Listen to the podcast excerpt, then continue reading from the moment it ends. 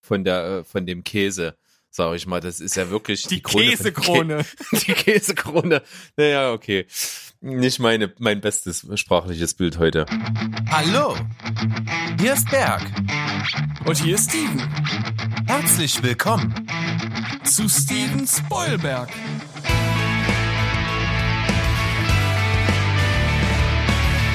Steven Spoilberg.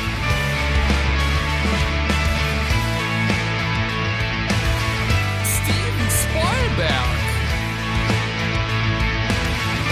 Dein Podcast. Steven Spoilberg. Steven Spoilberg? Steven Spoilberg. Ja, hallo, ihr lieben Leute. Wir sind zurück. Steven Spoilberg ist back mit einer neuen Folge. Wir sind mittlerweile angekommen, angekommen bei der Folge 8. Natürlich ist Berg auch wieder mit an Bord. Hallo Berg. Hallo Steven, ich bin auch mit an Bord. Ahoi. Super. Unsere letzte Folge ist ja jetzt äh, am Donnerstag rausgekommen. Das war eine Listenfolge.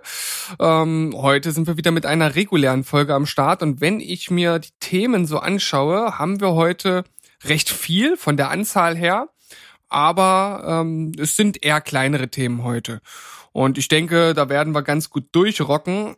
Aber vorher steht ja noch wieder unser kleines hier Tête-à-Tête, nenne ich es jetzt mal, noch vor uns. Denn ich hoffe, äh, ich bete sozusagen, dass du wieder für mich ein zynisches Filmplot-Quiz am Start hast. Ja, ich habe eine kleine Ausnahme die letzte Woche ja gemacht. Da gab es also einen Film Flachwitz, der uns beide äußerst amüsiert hat. Aber heute, heute komme ich wieder mit dem zynischen Filmplot-Quiz und habe heute auch mal ein lustiges rausgesucht. Pass auf. Okay. Ein New Yorker Teenager produziert auf einmal klebrig weiße Substanzen und verteilt diese in der ganzen Stadt. Ja gut, das ist Spider-Man. Ja, korrekt. Das, das war jetzt relativ easy. Im Gegensatz zu den anderen. Da waren ja teilweise schon echt harte Dinger dabei. Aber ich natürlich auch als, äh, als Comic-Fan konnte das ich, dann ich, relativ schnell entziffern. Das stimmt. Ich hoffe aber, dass die leicht sexuelle Anspielung dabei nicht untergegangen ist. Mm, äh, ich habe tatsächlich direkt Spider-Man im, im Kopf gehabt, ohne, ohne direkt äh, an äh, den sexuellen äh, Part. H hätte ich New York weglassen sollen, wäre es dann mm. schwieriger geworden. Verteilt in einer Stadt. Nee, ja, ich, glaube, also, ich, ich, hm. ich, ich, glaub, ich hätte es trotzdem gewusst. Ja, weil du ein krasser Typ bist. Ja. Also, ein Punkt für dich, du hast es erraten. Ja, und also jetzt bin ich natürlich äh, begeistert, wenn du mir auch wieder was Schönes zum Lesen gibst. Das ja, wäre schön. Ich habe dir schon einen Link rübergeschickt für den kleinen äh, Trash-Film, den du uns jetzt gleich präsentieren wirst. Und hier ist es vor allem die, die Schlusspointe der Beschreibung, die ich sehr, sehr gut finde. Okay, darf ich diesmal den Filmtitel wieder vorher nennen? Ja, natürlich. Ja, wahrscheinlich. Der ist ja nicht so, der ist ja nicht so spektakulär. Nee. Der Film äh, ist von 2014 und nennt sich Wolf Cop. Wieder ein äh, traumhaftes Cover. So ein bisschen schlechter American Werewolf, irgendwas Verschnitt in Sheriff-Uniform auf dem Cover mit Waffe im Anschlag. Ja, sieht erstmal ansprechend aus. So, ich komme jetzt mal zum Text und fange jetzt an. Ein Bilderbuchkopf war Lou nie. Alkoholabhängig, respektlos und ohne Motivation ging er seinem Job nach. Mehr oder weniger zumindest. Bis sich sein eintöniges, vom Suff geprägtes Leben auf einen Schlag ändert. Eines Nachts wird er nichtsahnend nach einem seiner Saufgelage von einer okkulten Satanssekte in einen reißenden Werwolf verwandelt. Bei Vollmond sorgt Lou fortan als betrunkener Wolfkopf für Ordnung und Gerechtigkeit. Mit einem unstillbaren Hunger nach Gerechtigkeit, Donuts und Schnaps. Er ist knallhart, er ist Cop und er ist behaart. Nein, und er hart, oder? Ach, verdammt. Scheiße, ja. Entschuldigung, äh, wir, wir spulen zurück. Er ist knallhart, er ist Cop und er hart. ja, Mensch. Ein, ein, ein Shyamalansches Wortspiel, äh, Twist-Ende. Es ist natürlich echt beschissen, dass du äh, auf die Pointe so hingewiesen hast und ich die halt richtig verkackt hab. Ja, das ist jetzt natürlich äh, irgendwie doppelt lustig fürs Publikum, oder? Ich hoffe, vielleicht kannst du da im Schnitt noch was retten. naja, ich, ich schau mal. Vielleicht lasse ich es einfach so, wie es ist. Man soll ja auch einfach mal ehrlich sein. Einfach mal zeigen, wie die Dinge laufen. Richtig. Äh, Weil auch wir sind ja nicht perfekt und wir können ja an der Stelle auch wirklich nochmal darauf hinweisen, dass wir nur ein ganz grob uns hin und her schicken, was wir bereden. Also vor allen Dingen nur in Bezug auf den Themenblock. Und uns da aber auch nicht wirklich darauf vorbereiten, was dann kommt. Äh, Das spielen wir uns schon live zu. Und die anderen Blogs, die sind auch nicht vorbereitet. Das heißt also, fast alles, was ihr hier von uns hört, ist improvisiert. Das ist reinstes, feinstes Impro-Theater, was wir hier machen. Genau, großes, großes Theater. Vor allen Dingen immer dann, wenn wir uns vornehmen, nicht so lange zu reden und nicht so viel Zeit verstreichen zu lassen. Siehe letzte Folge, wo du ja ein bisschen unpässlich warst und Halsschmerzen hattest und wir uns vorgenommen haben, okay, dann machen wir die Folge mal ein bisschen kürzer und am Ende ist es die längste bisher ausgestrahlte Folge geworden. Ja, ich bin dann irgendwie einfach in so einen Flow auch gekommen und es, mein Hals hat dann doch ganz gut durchgehalten und von daher hat sich das einfach so ergeben und man soll ja die Dinge auch, wenn sie laufen, dann laufen sie halt. Also wa warum sollen wir uns denn da zügeln? Klar können wir uns das gerne immer mal wieder vornehmen, auch mal ein bisschen äh, uns zurückzunehmen und das Ganze ein bisschen kürzer zu fassen, aber solange das trotzdem immer noch in irgendeiner Weise unterhält und irgendwie Sinn hat, ist das ja auch in Ordnung. Ja. Stimme ich dir voll und ganz zu. Von daher packen wir es an, gehen wir in den Themenblock rüber nach einer kurzen Pause. Packen wir's.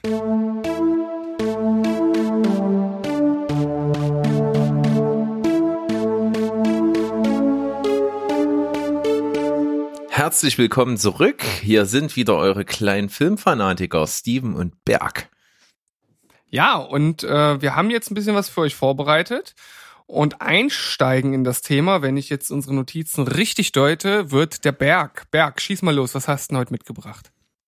Ich habe auf jeden Fall noch was von letzter Woche. Du hast ja als ergänzend äh, der Information zu unseren Sachen, die wir besprochen haben, einmal dieses Zeitreisevideo reingegeben, wo es darum geht, wie Zeitreise funktioniert auf die verschiedenen Art und Weisen und wie das in Filmen eingesetzt wird, mit allerhand Beispielen dazu. Das wollte ich bloß sagen, das habe ich mir angeguckt, das ist richtig, richtig gut gewesen.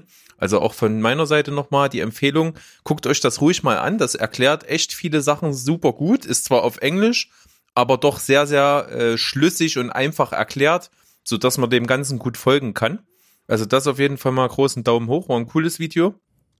Und das zweite, was du reingegeben hattest, war das Musikvideo von Sum 41, welches sich auf ähm, die Black Mirror Folge bezieht. Das habe ich mir auch angeguckt, das fand ich ziemlich cool. Wusste auch nicht, dass Sum 41 so eine Musik macht. Ich habe die schon seit Ewigkeiten nicht verfolgt. Das ist ja schon ein Unterschied zu diesen Pop-Punk-Zeiten, wenn man so will, oder?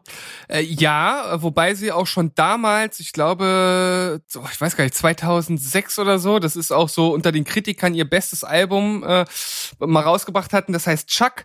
Und die hatten ja schon immer so einen, so einen dunkelhäutigen Gitarristen. Und das war damals das letzte Album mit dem zusammen und der ist jetzt wieder zurück in die Band und der hat immer den Metal-Einfluss gehabt. Und deshalb sind die jetzt halt auch wieder härter und das Album damals war auch recht metalig angehaucht. Also die haben mittlerweile eine recht äh, hohe Bandbreite, was sie abdecken. Ja, coole Nummer auf jeden Fall. Und was ich richtig cool fand, äh, am Sonntag ist ja die Folge rausgekommen, kommen, am 14. Juli, also vor einer Woche. Und an dem Tag ist ja auch die neue Folge von unseren Leipziger Kollegen von Zähneputzen Podcast rausgekommen. Und die haben auch in ihrer Folge über dieses Musikvideo gesprochen. Das fand ich richtig cool. Oh, das ist hier äh, äh, para-übernatürliche Verbindungen war das. Sag ich dir, du. Und ähm, da äh, sehe seh ich doch, da liegt ein Crossover-Podcast in der Luft. Ah, da kann man schon, äh, man kann den schon riechen fast. Ja, die Kontakte sind äh, warm und ja, da wird irgendwann mal ein Brainstorming-Pitch-Treffen Müssen wir mal- anstehen. Müssen wir mal ein Projekt pitchen. Ich pitch Projekte. ja, was machst du da? Naja, ich pitch halt Projekte. Nee, aber was denn genau? Was machst du denn? Ja, Projekte pitchen. Na gut, so viel dazu. Wer das Video nicht kennt, für den ist das jetzt sehr unverständlich. Naja, Ja. gut. Und ich glaube auch nicht, dass wir es nochmal finden. Bi- ein bisschen Insider-Humor muss ja auch mal sein. Ja, genau. Sonst sind wir ja irgendwie viel zu durchsichtig, das wollen wir ja nicht Ja, sein. viel zu Mainstream.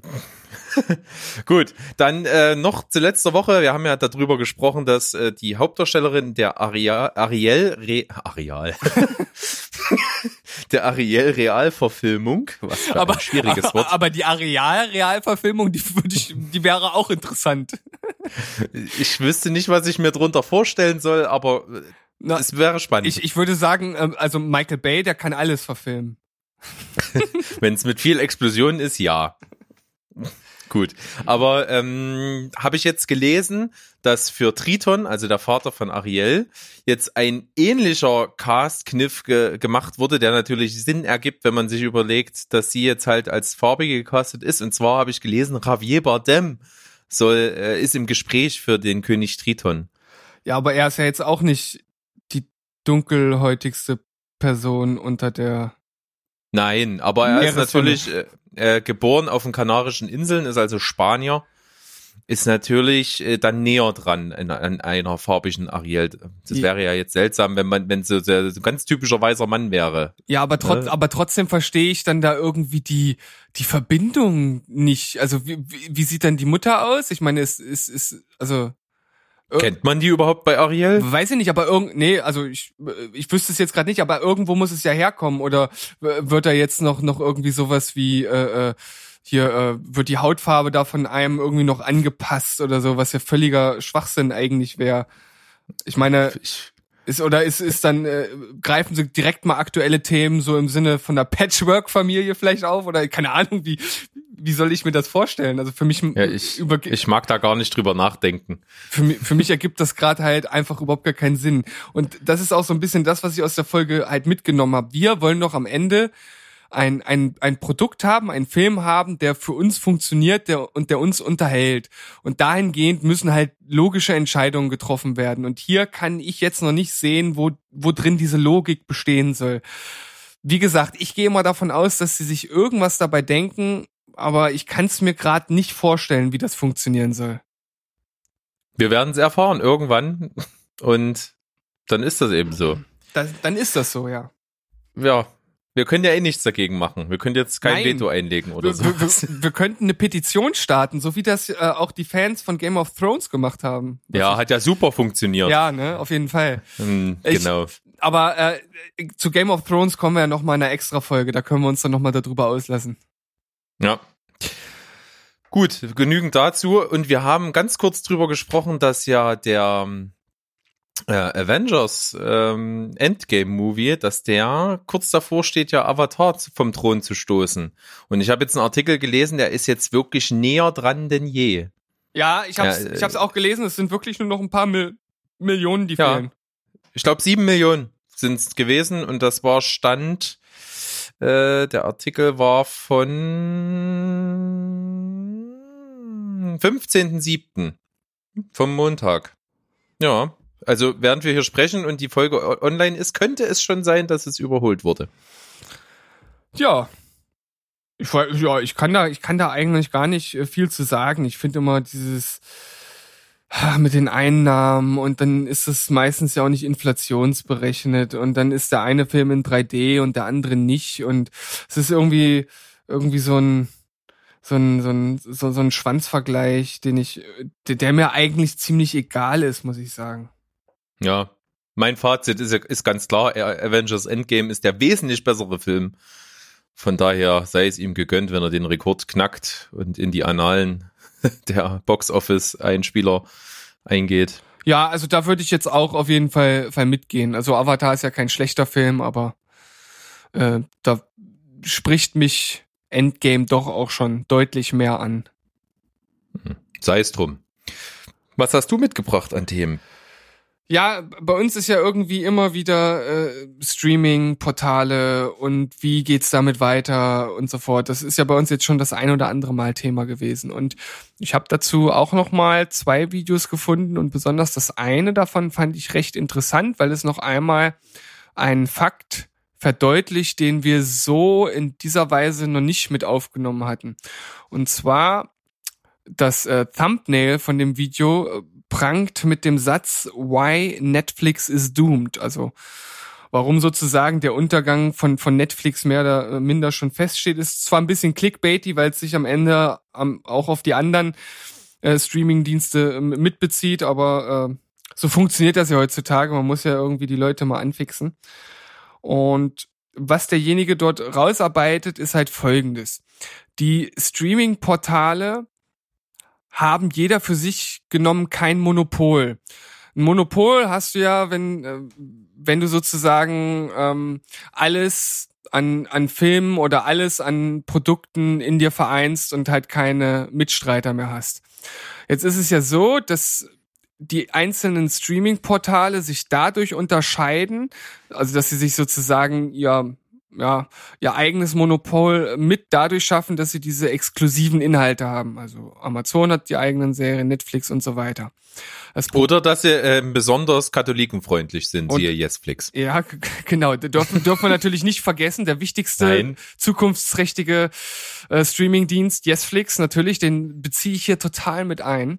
Naja, aber worauf ich hinaus will, ist, dass ähm, die haben halt diese, diese eigenen Serien, die sie voneinander unterscheiden. Dann fangen ja jetzt diese anderen Anbieter an, also die ganzen Studios und so weiter, auch ihre Filme zu sich zu nehmen. Das heißt, jeder von diesen Anbietern hat exklusiven Inhalt. Und was passiert jetzt? Ähm, jetzt hat jetzt hat jeder was Unterschiedliches. Das heißt, es gibt eigentlich keine keinen äh, wirklichen Wettkampf mehr zwischen den einzelnen Anbietern. Also es gibt natürlich einen Wettkampf darum, wer jetzt zu, zu wem geht, um zu gucken. Aber es ist ja nicht so wie zum Beispiel ähm, keine Ahnung, Sportcheck und, und, und Intersport als Sportläden. Die haben beide die gleichen Sachen, die sie anbieten, buhlen aber ähm, praktisch mit, mit den gleichen Inhalten um die Gunst der Käufer. Und hier ist es jetzt so, jeder hat, macht sein eigenes Süppchen. Und das Problem, was jetzt daraus folgt, ist folgendes. Die, die Innovation, die, äh, der, der Mut zur Innovation wird darunter leiden, weil es keinen wirklichen Wettkampf mehr unter den einzelnen Anbietern gibt, weil jeder macht nur noch seine Serie und keiner ist mehr darum bemüht, ähm, die ganzen wichtigen Sachen drumherum, die da auch noch mit dazugehören, ob das nun andere alte Filme sind, ob das einfach das, ähm, das Erlebnis an sich ist, irgendwelche Zusatzinhalte, Funktionen und so weiter halt äh, zu verbessern. Dieser Anreiz ist äh, nicht mehr geschaffen und das wird äh, ein großes äh, Problem für die Anbieter werden. So äh, in diesem Video benannt als Problem. Also du meinst, dass die Qualität der angebotenen Sachen in diesen Portalen dann sinken wird? Ja, also das ist dann sozusagen am letzt, letzten Endes die Schlussfolgerung daraus, weil jeder, also es gibt halt immer dann, wenn es Wettbewerb gibt, also wo man um um äh, um das gleiche Gut sozusagen äh, um die Gunst der, der Zuschauer oder Kunden buhlt, werden die Leute innovativ und denken sich Sachen aus, die einen wirklich von den anderen abheben. Aber jetzt hast du halt nur so, naja gut, der eine hat die Serie, der andere hat die Serie, das bewegt sich alles auf ähnlichem Niveau, jeder hat gute Serien, jeder hat auch schlechte Serien, aber das ist nichts, was sie jetzt voneinander abhebt. Die machen halt ihr, ihre Sache, aber wo bleibt da die Innovation? Das ist ja keine Innovation. Jeder dreht halt seine Serien, ja toll. Aber wo, wo kommt denn jetzt der, der X-Faktor dazu? Was, was hebt denn jetzt äh, noch das eine Portal von dem anderen ab?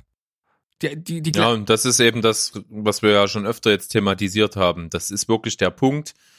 Wo läuft das hin? Wie spaltet sich das auf? Wo gibt's überhaupt noch für jemanden den Anhaltspunkt zu sagen, ja, dann gehe ich halt dorthin. Ne? Das haben wir ja selber zum Teil schon. Wir wählen ja auch schon aus, dass ich sage, okay, das Portal hat halt das exklusiv und das Portal hat das. Ja, das eine interessiert mich halt mehr und beide will ich nicht, also entscheide ich mich jetzt halt einfach für eins. ja.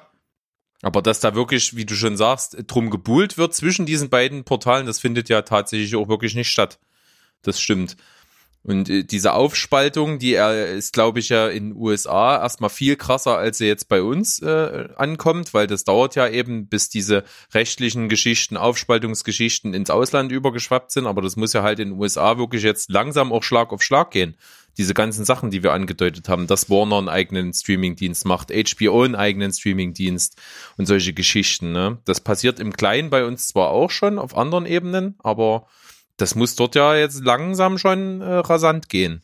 Also ich, ich kann mir halt nur vorstellen, dass das so rasant gehen wird und, und die einzelnen äh, Dienste und die, und die Chefs dahinter oder die kreativen Köpfe oder wer auch immer, dass sie gar nicht absehen können, was daraus entsteht. Also ich glaube, die heutige äh, Konsumgesellschaft, die ist so schnelllebig.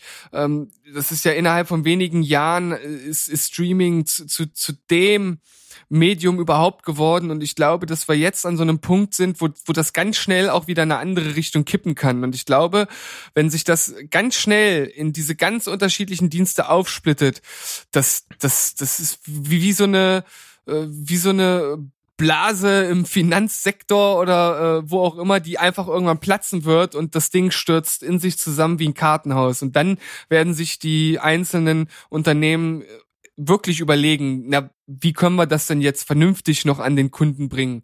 Weil der hat halt keinen Bock, 25 Streaming-Dienste zu abonnieren. Richtig. Und wenn ich jetzt dran denke, zum Beispiel glaube ich, äh, dass nicht mehr lange ist, bis Maxdome komplett an Bedeut in der Bedeutungslosigkeit vom Markt verschwindet.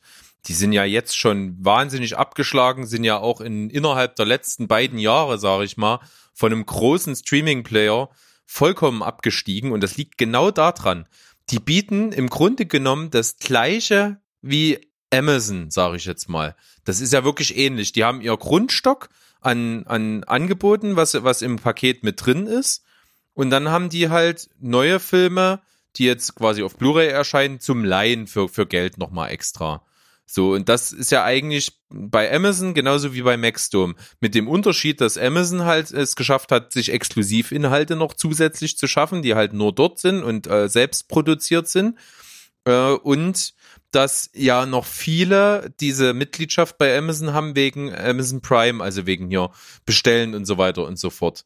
Und da ist dann also die, die Wahl wesentlich leichter, äh, zu, ähm, zu Amazon zu gehen und eben nicht bei Maxdome.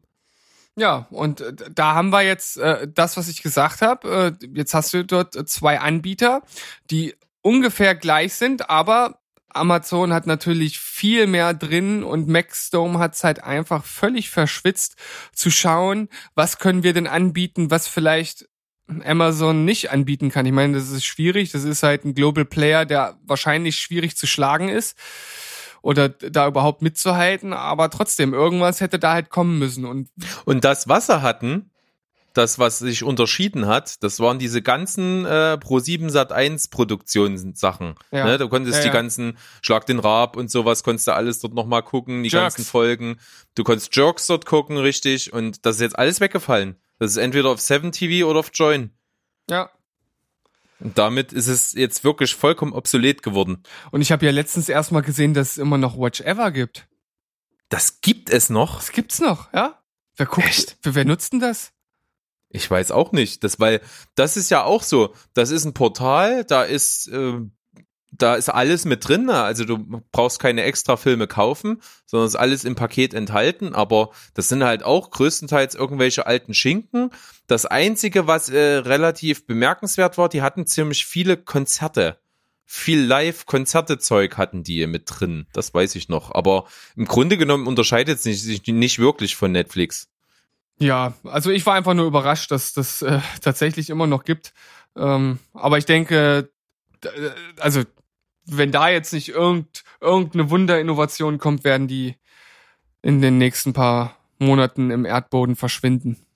Ja, und damit beschließen wir mal äh, wir, den Streaming War. Wir bleiben an vorderster Front und werden immer mal wieder drauf eingehen. Und wenn wir jetzt gerade bei Netflix sind, würde ich sagen. Äh, ich habe ein Thema gelesen die Woche und das ist, ich sag's vorweg, das ist für mich so ein Aufreger. Ich finde das komplett bescheuert und zwar geht's um tote Mädchen lügen nicht. Weißt du, was ich meine? Ja, ich weiß, was du meinst. Es geht um die sehr umstrittene äh, Selbstmordszene der Hauptdarstellerin, die jetzt nachträglich aus der Serie entfernt wurde. Ja, man muss dazu sagen, äh, Tote Mädchen lügen nicht. Wir haben es schon mal äh, hier im Podcast gehabt. Ist eine sehr, sehr gute Serie, die erste Staffel. Geht im Prinzip um ein junges Mädchen, was zur Schule gegangen ist und äh, sich umgebracht hat und hat hinterlassen äh, Kassetten, äh, worauf sie in 13 Gründen erklärt, warum sie sich denn umgebracht hat. Und das ist also quasi so eine Serie, wo man dann so Stück für Stück erfährt, was eigentlich passiert ist, was dazu geführt hat und so. Wahnsinnig äh, spannend gewesen, hat mir richtig gut gefallen. Und dann gegen Ende der ersten Staffel wird das dann auch gezeigt. Es gibt eine explizite Szene, wie sie sich halt ähm, selber umbringt, sich in eine Wanne legt und sich die Pulsadern aufschneidet. Und das ist eine Szene, die geht circa drei Minuten und wird relativ hart gezeigt, wie sie das macht. Und äh, man muss eben sagen, als die Serie aufkam, war der Aufschrei sehr, sehr groß. Es gab angeblich dann, hätte die Serie dazu animiert, dass sich Jugendliche umbringen und es gab Riesendiskussionen und hin und her. Und man hat ja dann auch Warnungen immer eingeblendet. Es kam dann immer so ein Text, dass man, wenn man sich irgendwie damit identifizieren kann und auch selber drüber nachdenkt, sich umzubringen oder sich was anzutun, kann man sich an folgende Nummern wenden und so. Also da ist halt schon viel getan worden und da wurde viel drüber gesprochen. Und jetzt, zwei Jahre später, kommt Netflix und sagt, naja gut, ja, wir nehmen es jetzt raus. Das finde ich komplett bescheuert. Na, vor allem ist das ja eine Szene, auf die die ganze Serie halt hinarbeitet. Also nicht, dass man das im voyeuristischen Sinne sehen möchte, was dort passiert, sondern es ist halt eine Szene, die geht absolut unter die Haut und das ist, das ist ein richtiger Schlag in die Magengrube. Also das ist, das ist nichts, wo man gerne hinguckt. Also ich kann halt auch total verstehen, wenn es Leute gibt, die sich dann dort äh, angewidert wegdrehen und das halt nicht sehen wollen. Und egal, wie man diese Szene nimmt, sie hat auf jeden Fall ihre Wirkung absolut entfaltet. Und äh, also ich will jetzt überhaupt nicht in Frage stellen, falls es wirklich äh, Kinder oder Jugendliche gegeben haben soll, die sich danach äh, das Leben haben nehmen wollen, weil sie das gesehen haben, dann ist das natürlich nicht schön. Ich weiß nicht, ob das stimmt. Ich, ich kann es mir persönlich ehrlich gesagt nicht vorstellen, dass das der Auslöser dafür ist, weil wenn jemand sich umbringen will, dann findet er auch woanders eine Anleitung dazu. Weiß ich jetzt nicht, ob das dann der Punkt ist zu sagen, okay, ich nehme mir jetzt das Leben, weil ich jetzt in der Serie gesehen habe, wie sie sich umbringt. Und ich, vor, vor allen Dingen äh, ist das für mich persönlich die gleiche Diskussionsebene, wie wenn ich sage, ein Amokläufer hat vorher Killerspiele gespielt. Ist für mich eigentlich die gleiche Ebene. Ja, und ich, ich finde ja auch, die Serie betreibt ja eigentlich meiner Meinung nach auch eher Präventionsarbeit, als jemanden zu animieren, sich selbst umzubringen, weil es geht ja am Ende darum, dass, dass halt aufgezeigt wird, was in dieser spezifischen Situation für sie alles schiefgegangen ist. Und man selbst kriegt ja dann aber mit, was man alles hätte machen können. Dass es viele Möglichkeiten gibt, sich aus so einem Loch halt auch rauszuziehen und sich halt Hilfe zu suchen und den Schritt halt zu gehen. Und ob jetzt dort am Ende diese Szene drin ist oder nicht, die entscheidet doch nicht darüber, ob jemand, der vorher schon die Exposition dazu hatte, Selbstmord zu begehen, das jetzt zu machen oder nicht. Und wie du sagst, das dann nach zweieinhalb Jahren zu machen. Das ist halt eben noch das, die Krone von der, äh, von dem Käse sag ich mal. Das ist ja wirklich die, die Käsekrone. Die Käsekrone. Naja, okay. Nicht meine, mein bestes sprachliches Bild heute. Ähm, und das ist wirklich so Quatsch, ne? Es haben halt fast alle ja schon gesehen. Äh, ein paar haben sich dann umgebracht, so. Und äh, keine Ahnung, das, was hat denn das jetzt noch für eine Auswirkung, das rauszunehmen? Und wie du es halt schon wirklich gut äh, erklärt hast, die Serie arbeitet auf diese Szene hin. Und du merkst im Verlauf mit jeder Folge ein, ein Stückchen mehr, wie das, wie das, äh, wie das krasser wird. Am Anfang weiß ich selber noch, die ersten zwei, drei, vier Folgen habe ich gedacht, naja gut, also so schlimm ist das jetzt nicht, was ihr so passiert ist, dass sie sich wirklich jetzt umbringen muss. Und am Ende, so ganz kurz vor Schluss, dachte ich halt wirklich, okay, ich kann es absolut nachvollziehen. Es ist für mich logisch, dass sie es getan hat in der Serie. Und dann das noch zu sehen, weil der Moment, wo du siehst, der macht das Ganze noch real, finde ich. Da, wo, dann merkst du wirklich, okay, das ist jetzt echt ein wahnsinnig ernstes Thema, mit dem du hier konfrontiert bist. Und wie du schon sagst, sehr reflektiert auch. Du merkst genau, wo ist was falsch gelaufen, wo hätte jemand handeln können. Und das finde ich, das führt einen doch nur vor Augen, wie wichtig das ist. Und das, ohne das wirkt es doch halt gar gar nicht so krass. Also das ist wirklich, das ist ist an, an Dummheit, ist das nicht, nicht zu überbieten und an, an Sinnlosigkeit, sagen wir mal so, nicht Dummheit, an, an Sinnlosigkeit. Also Es ist einfach, das, das ist der, der Höhepunkt der Serie. Das ist, das ist der Schlag in die Magengrube, um, um, um den es geht. Das ist so, als wenn du, äh, keine Ahnung, du, guckst dir die Weltmeisterschaft an und kurz vorm entscheidenden Tor wird weggeschnitten und zur Siegerehrung ist das Bild wieder da. So ungefähr. Also, da, da fehlt, da, da, da fehlt das entscheidende Moment. Also, ja, wir, vor allen Dingen das, das, das Moment, was dich halt emotional dann bewegt. Ja. Egal in welcher Form. Und ja, bei der Szene ist es auch Ekel und Abneigung, definitiv. Also ich selber bin halt auch äh, nicht zart beseitet, aber ich habe da auch ein sehr, sehr komisches Gefühl, wenn ich diese Szene mir angucke. Weiß natürlich jetzt wieder keiner, wovon ich rede, weil man kann es ja jetzt nicht mehr angucken. Mhm.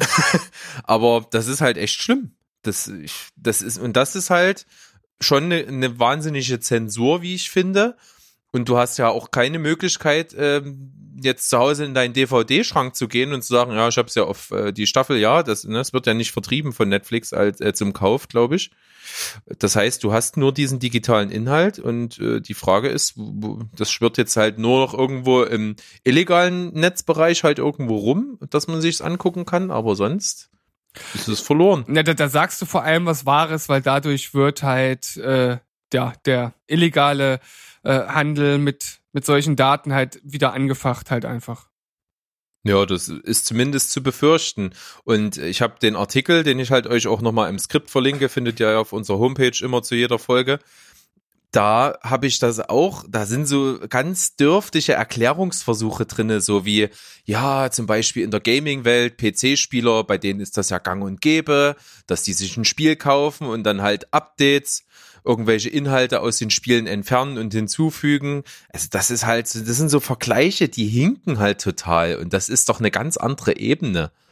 Ja, das ist ja auch kein, das ist ja auch kein, ja, je nach Spiel, aber bei den meisten ist es ja auch kein grad, geradliniges Medium oder kein geradliniger Verlauf. Hier ist das ja, du hast ja keinen keinen Einfluss darauf. Also so wie es gemacht wurde, sollte es ja auch sein. Und wenn du dann halt was wegnimmst, klar kann das beim Spiel auch äh, ein Einschnitt sein, aber ich finde, wie du auch, dass es ja schon noch einen gewissen Unterschied gibt. Ja, also Fazit von uns, Netflix, pfui. Banane, absolute Banane. Na gut, kommen wir noch mal was äh, zu, äh, zu, zwei kleineren, äh, ich, ich sage jetzt einfach mal erfreulicheren Dingen. Äh, und zwar ich habe ja schon des Öfteren mal gesagt, ich bin äh, durchaus einer, der gerne auf filmstarts.de unterwegs ist, auch wenn ich sagen muss, dass ich die Seite nicht mehr äh, auf journalistischer Ebene ganz so gut finde, wie sie es mal war. Aber trotzdem bin ich da immer noch recht viel unterwegs und da gab es jetzt letztens mal wieder eine der seltenen Fünf-Sterne-Kritiken. Also muss dazu sagen, dort gibt es halt auch halbe Sterne, also sozusagen ein 10 von 10 Film und der nennt sich La Flore und ist ja was was ganz Besonderes und was extrem ausgefallen ist. Ein Film, der über mehrere Jahre gedreht wurde und der insgesamt, haltet euch fest, eine Spielzeit von 14 Stunden hat. Dabei äh, sind sechs Filme äh, oder Episoden enthalten, die auch aus unterschiedlichen Genres kommen, also wirklich Genres, die nicht miteinander äh, zusammenhängen. Und es werden die gleichen Schauspieler auch genutzt. Und es soll wirklich etwas sein, was man so in dieser Art noch nicht gesehen hat. Als ich das gelesen habe, da kam mir so gleich, kam gleich die Frage in mir auf, ja, aber wenn es dann schon auch unterschiedliche Episoden sind, hätte man ja auch eine Miniserie draus machen können. Aber laut Autor der Kritik ist es wohl tatsächlich lohnenswert, sich das Ganze am Stück als wirklich krasses Filmerlebnis anzuschauen. Ich, ich weiß nicht. Also ich habe das von dir rübergeschickt bekommen und habe es mir auch durchgelesen. Ich fand es halt schon auch sehr, sehr interessant das mal zu lesen, was dahinter steht und wie der Film aufgebaut ist, was die einzelnen Teile sind und wie die miteinander zusammenhängen und was am Ende die Aussage ist. Aber es klingt halt auch so extrem meta und der Autor des Ganzen ist halt auch ganz schön krass euphorisch. Da bin ich dann immer ein bisschen vorsichtig, weil das klingt nicht so über die Maßen objektiv, was er da schreibt. Es klingt halt einfach sehr, sehr begeistert. Und wenn ich dann mal ein bisschen weiter geguckt habe in die Kommentare, die unter diesem Artikel halt drunter stehen, da gibt's halt auch äh, zwei Fraktionen. Da gibt's halt die Fraktion, die mega begeistert äh, ist und das Ganze wahnsinnig verteidigt und, und in den Himmel lobt. Und dann gibt's aber eben auch die, die genau das Gleiche wie du sagen, ja, gut, ich, mir erschließt sich das jetzt nicht, warum das jetzt am Stück gezeigt werden muss als 14-Stunden-Film, warum er das nicht als Serie gemacht hat, warum das jetzt nicht auseinandergenommen wird und so. Also da gibt's halt auch genügend, die das geschrieben haben, dass sie das nicht so richtig verstehen. Und man muss ja sagen, der Film wurde ja bei irgendeinem Filmfestival halt aufgeführt und da wird er ja halt auch nicht am Stück gezeigt. Ist ja auch logisch, wer, wer guckt denn den 14-Stunden-Film am Stück, selbst wenn da jetzt Pausen drinne sind, aber die haben den Film über drei Tage, glaube ich, gezeigt in drei Episoden, wenn mich das jetzt nicht alles täuscht.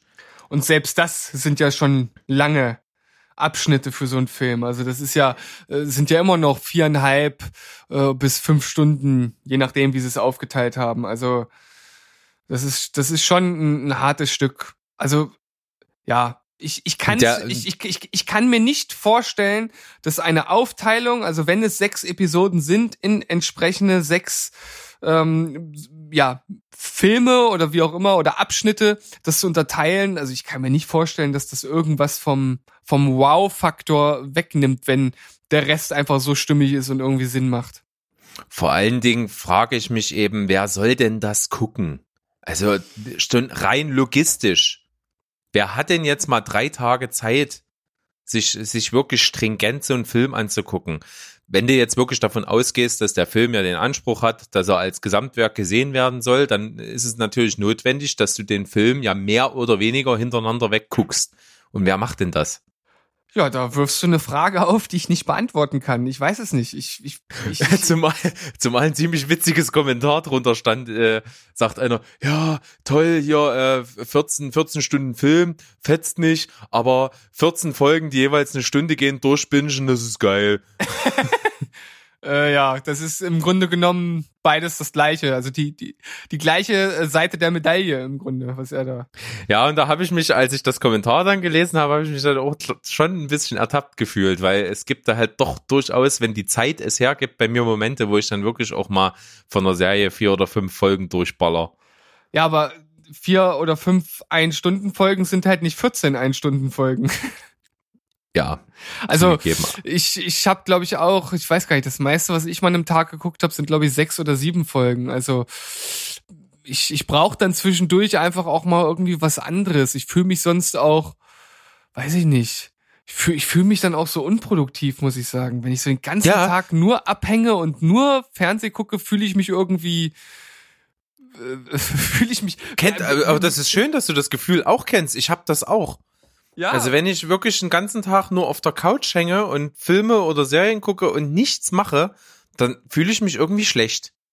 Also ich muss ja jetzt auch nicht irgendwie äh, die, die ganze restliche Zeit irgendwie durch die Welt hasseln oder so und äh, keine Ahnung an, an meinem Side-Business arbeiten oder äh, Menschen retten oder irgendwie sowas. Aber irgendwie muss ich zwischendurch einfach was anderes machen.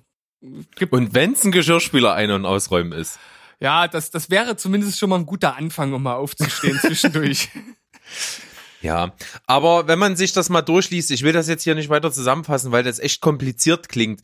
Der Artikel ist sehr lesenswert, das kann man dazu sagen. Also da haben sich Leute wirklich was dabei gedacht. Und wenn man das auch liest, dass das mit den gleichen Leuten, den gleichen Schauspielern ist und über weit über fünf Jahre ja äh, gebraucht hat, um diesen Film zu machen, klingt das halt schon nach einer ganz schön ambitionierten Geschichte und aber der Autor, der will mir halt auch verkaufen, dass die 14 Stunden total kurzweilig sind und das eben nicht so ernst und meta ist, wie es dort drüber kommt, sondern halt auch beschwingt und ich weiß nicht. Trotzdem interessiert's mich irgendwie schon, gebe ich zu, aber wenn, dann würde ich es halt für mich auch als Serie in, einfach in, in Chargen gucken über zwei Wochen oder eine Woche oder was auch immer. Ja, also mich hat's ehrlich gesagt nicht so wirklich angesprochen. Also es ist jetzt nicht so, dass ich sage, wow, das muss ich mir unbedingt angucken. Ich fand's halt einfach, einfach nur interessant. Und ja, anscheinend hat aber auch der Filmemacher beziehungsweise auch die, die Filmstartseite ja erreicht, was sie wollte. Sie hat Aufmerksamkeit generiert, sie hat meine Aufmerksamkeit gecatcht. Also von daher äh, scheinen, scheinen die auf ihrer Seite alles richtig gemacht zu haben. Ja, da kann man schon mal 14 Stunden Film produzieren für ein bisschen Aufmerksamkeit bei Steven Spielberg. Ja, dann äh, würde ich sagen, schließen wir La Flor ab und kommen zum äh, letzten Thema von heute. Und zwar habe ich noch eine Filmstartskritik mit reingebracht, wobei es mir jetzt gar nicht um die Kritik von der Seite speziell geht, sondern ich bin halt dadurch auf diesen Film erst aufmerksam geworden. Und zwar handelt es sich um den Film Endzeit. Und was ich da halt total interessant finde, das ist ein deutscher Film, ein Zombie-Film, ähm, der einen sehr starken regionalen Bezug hat. Also spielt zwar nicht, also wir, wir, sind ja ein Leipziger Podcast, er spielt zwar nicht hier in Leipzig, aber er spielt trotzdem in näherer äh, sächsischer Umgebung. Und das fand ich halt total ansprechend. Obwohl der Film anscheinend nur sehr durchschnittlich geworden ist, finde ich einfach diese Tatsache, ähm, dass der hier einen regionalen Bezug hat, total gut. Und was ich dann noch viel cooler fand, ist, dass das Ganze auf einer ähm, Graphic Novel basiert. Und dann habe ich gleich mal nachgeschaut, weil ich äh, auch recht, recht viel lese und dazu meistens unsere recht gut ausgestattete Stadtbibliothek in Anspruch nehme. Und die haben die Graphic Novel sogar da. Ist zwar gerade ausgeliehen, aber ich habe sie mir direkt vorbestellt. Und wenn ich die durchgelesen habe, werde ich hier mal was dazu erzählen. Ja, okay. Dann vertagen wir das einfach auf den Moment. Und also äh, findest du das äh, jetzt äh, nicht interessant?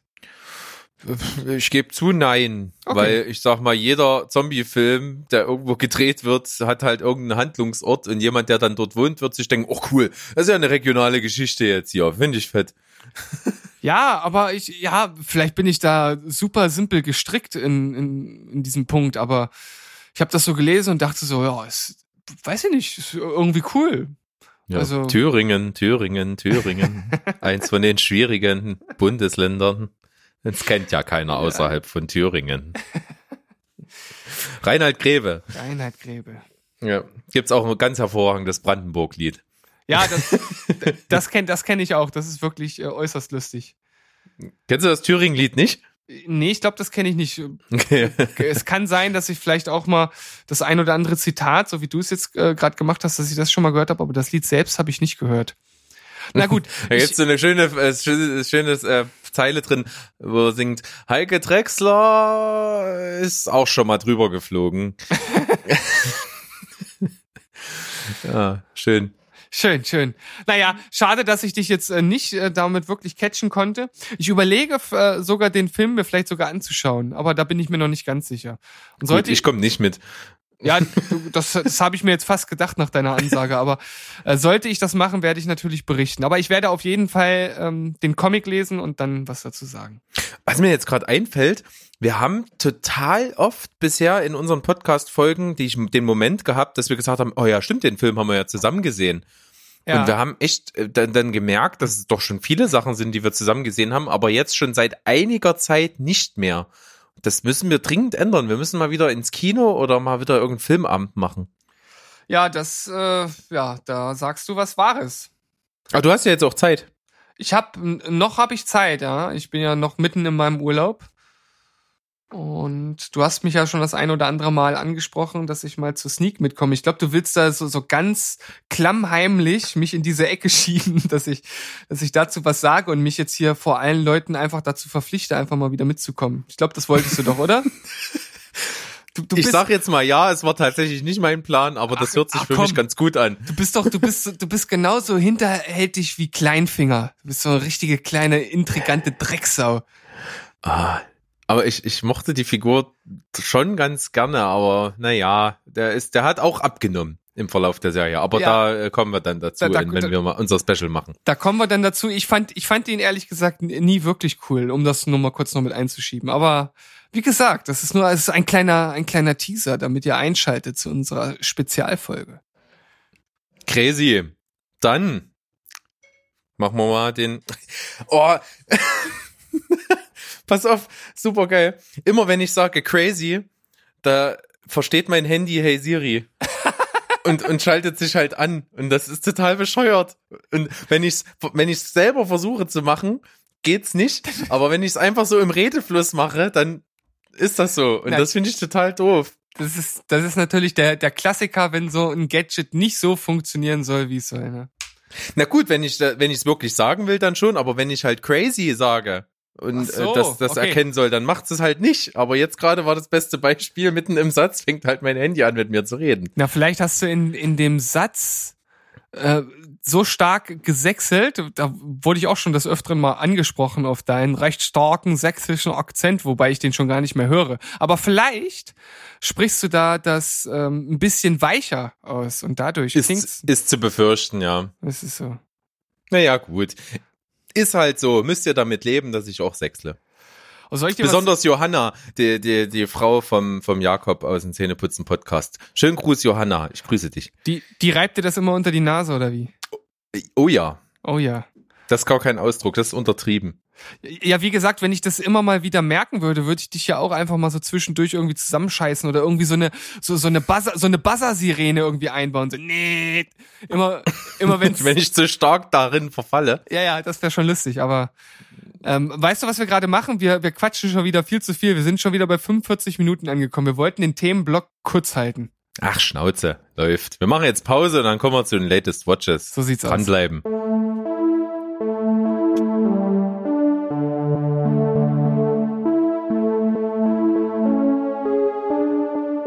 Herzlich willkommen zurück beim sächsischen Podcast als nicht, nicht, nicht, nicht, nicht. Das war der sächsische Alarm. Oh, finde ich das gut. Okay, ich gebe mir Mühe. Wir sind jetzt bei den Latest Watches angelangt und ich habe diese Woche relativ viel am Start. Ich habe zwei Serien und vier Filme. Ja, du alter Film- und Serien-Junkie, du. Ich habe da nicht so viel zu bieten dieses Mal, aber ich denke, mit dem Film werde ich dich ein Stück weit überraschen. Und mit der Serie werde ich eine Serie aufgreifen, die du vor kurzem geschaut hast. Hm. Dann in den Serienblock. Ich beginne. Beginne, bitte. Ich habe das Flaggschiff von Netflix geguckt und zwar die dritte Staffel von Stranger Things. Wuh, wuh, wuh. Und ich muss sagen, die ersten ein, zwei, drei Folgen ungefähr fand ich's recht lame. Also vor allen Dingen die erste, die fand ich, die hat mich so gar nicht gekriegt und das hat mich im Gegensatz zu der zweiten Staffel nicht ab Stunde, äh, nicht ab Minute null wieder reingezogen in dieses Feeling und in diese Welt, sondern hat mich echt nicht so catchen können. Ich kann dir auch gar nicht sagen, ob es nur an der Stimmung lag oder ob es halt am Anfang nicht irgendwie anders ist. Aber es wurde dann immer besser und die Serie steigert sich komplett bis zum Schluss. Und zum Schluss fand ich sie absolut fantastisch wieder, die Staffel, muss ich zugeben. Oh, okay, das ist natürlich auf jeden Fall schon mal schön zu hören, denn ich fand auch die erste und die zweite Staffel wirklich sehr ansprechend, beide auf einem ähnlich guten Niveau. Die erste Staffel hatte natürlich einfach noch so ein bisschen diesen, diesen Wow- und Überraschungsfaktor, weil man das halt einfach noch nicht kannte. Aber auch die zweite Staffel war mehr als äh, solide, hat mich gut unterhalten. Und da ist es natürlich schön zu hören, dass es mir da das Ganze auch noch bevorsteht. Aber deutlich verändert hat sich's. Das kann man, also was heißt deutlich? Es, es sind auf jeden Fall Veränderungen mit drin jetzt. Du hast das Ding, dass ähm, natürlich, was du schon mal gesagt hast, die Kinder jetzt natürlich älter geworden sind. Ja. Das merkt man bei manchen mehr und bei manchen weniger. Also richtig merken kann man das bei dem äh, farbigen Jungen, bei dem Lucas. Ja. Der ist schon irgendwie deutlich, auch optisch deutlich älter geworden. Und auch Dustin wird langsam älter, das kriegt man schon mit, ist aber halt immer noch ein Killer-Typ. Also ich liebe den immer noch, nach wie vor. Und in der Staffel ist es auch so, dass er von der Gruppe jetzt separiert wurde. Also der hat jetzt eine andere Truppe, mit der er rumläuft und äh, die Handlung sich vollzieht und erst äh, gegen Ende kommen die dann alle wieder so zusammen. Ähm, das ist, glaube ich, ein ganz guter Schachzug, weil das gefällt mir in dem Setting, in der Dustin sich befindet, in dem Dustin sich befindet.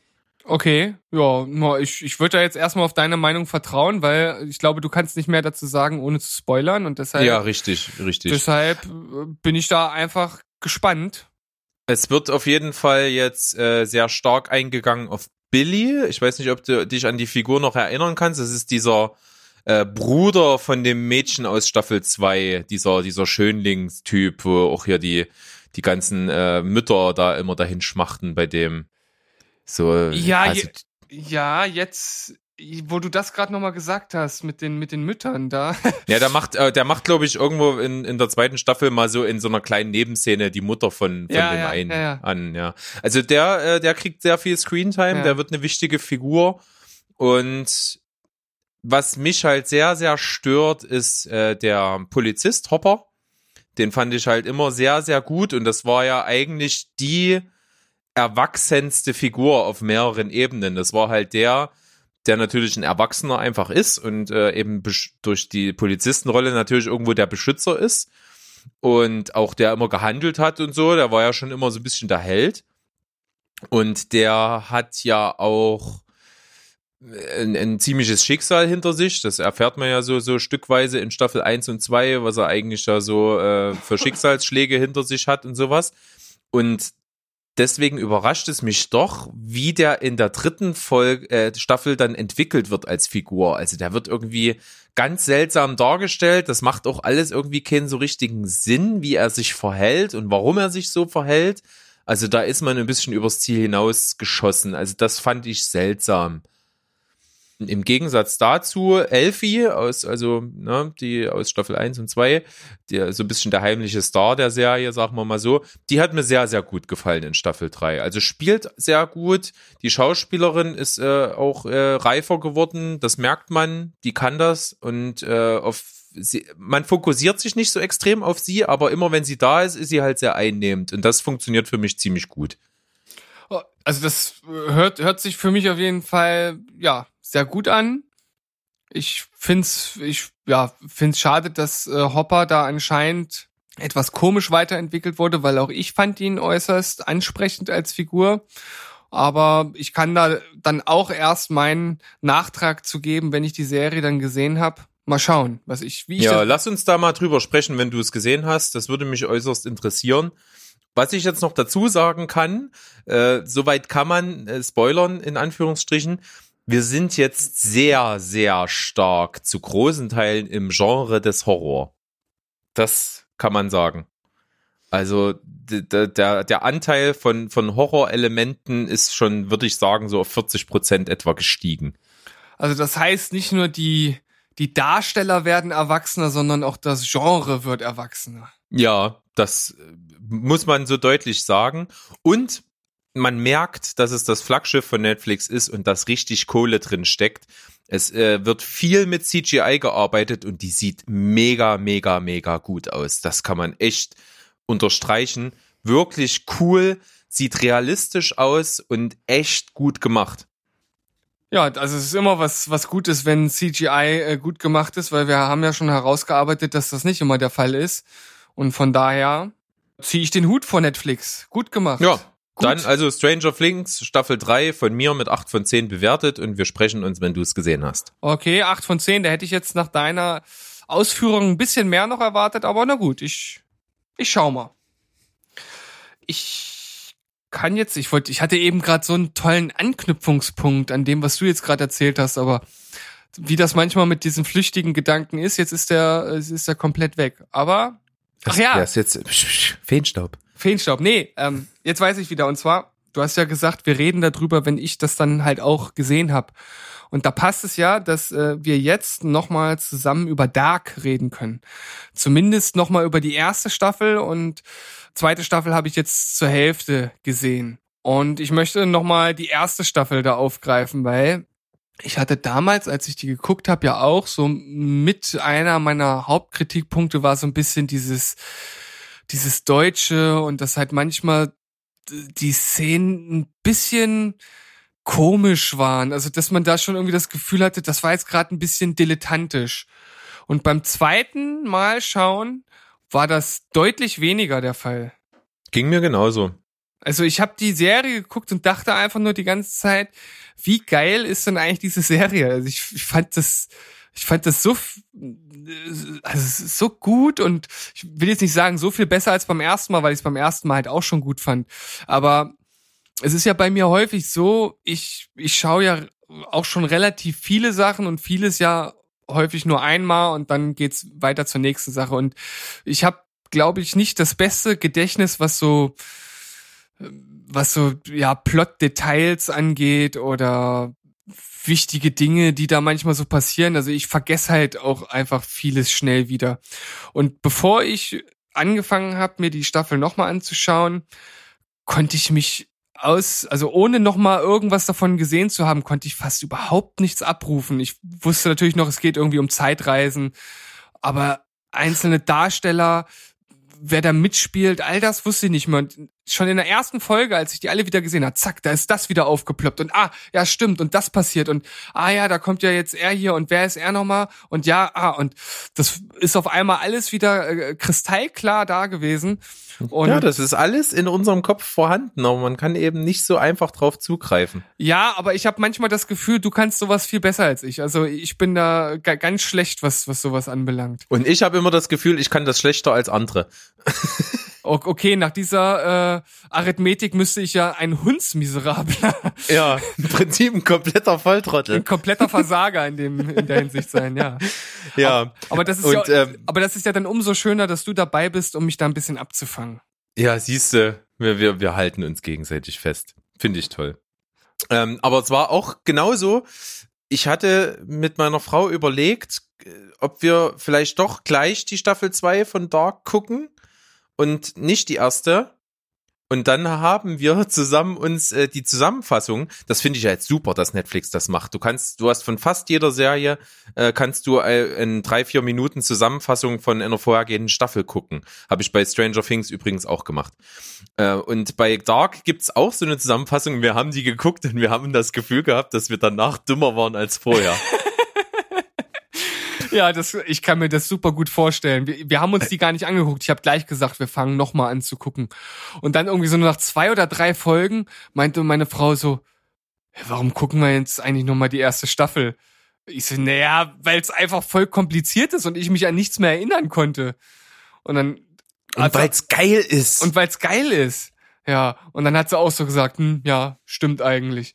Und also es war auf jeden Fall total sinnvoll, das zu machen.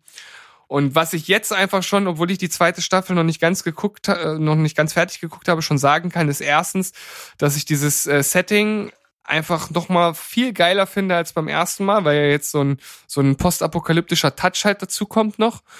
Und äh, du hast ja beim letzten Mal schon gesagt, am Ende geht's ja bei der Serie darum, dass das Zeitreisen als eine Schleife dargestellt wird. Und da ist ja das, das Paradoxe, das ist auch das, was ich mich beim ersten Mal gucken der ersten Staffel gefragt habe oder was da für mich einfach ein Problem war, ist, wir haben das Problem mit der Henne und dem Ei.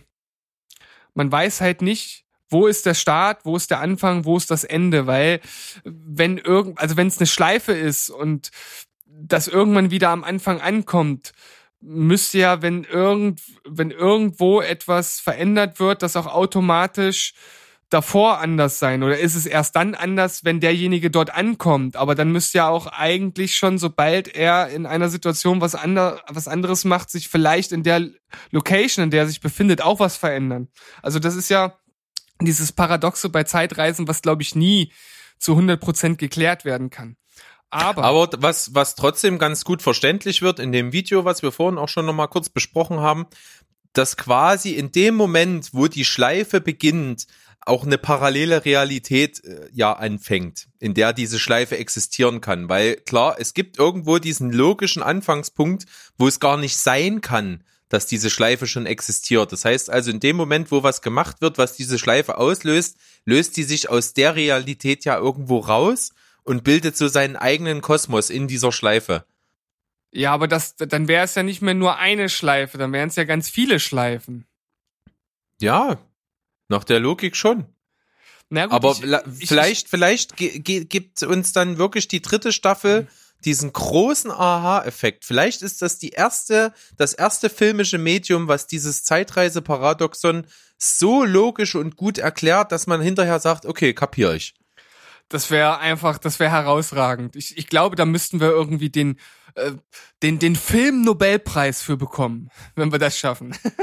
Ja, wir ist in dem Fall Deutschland. Ge- Genau.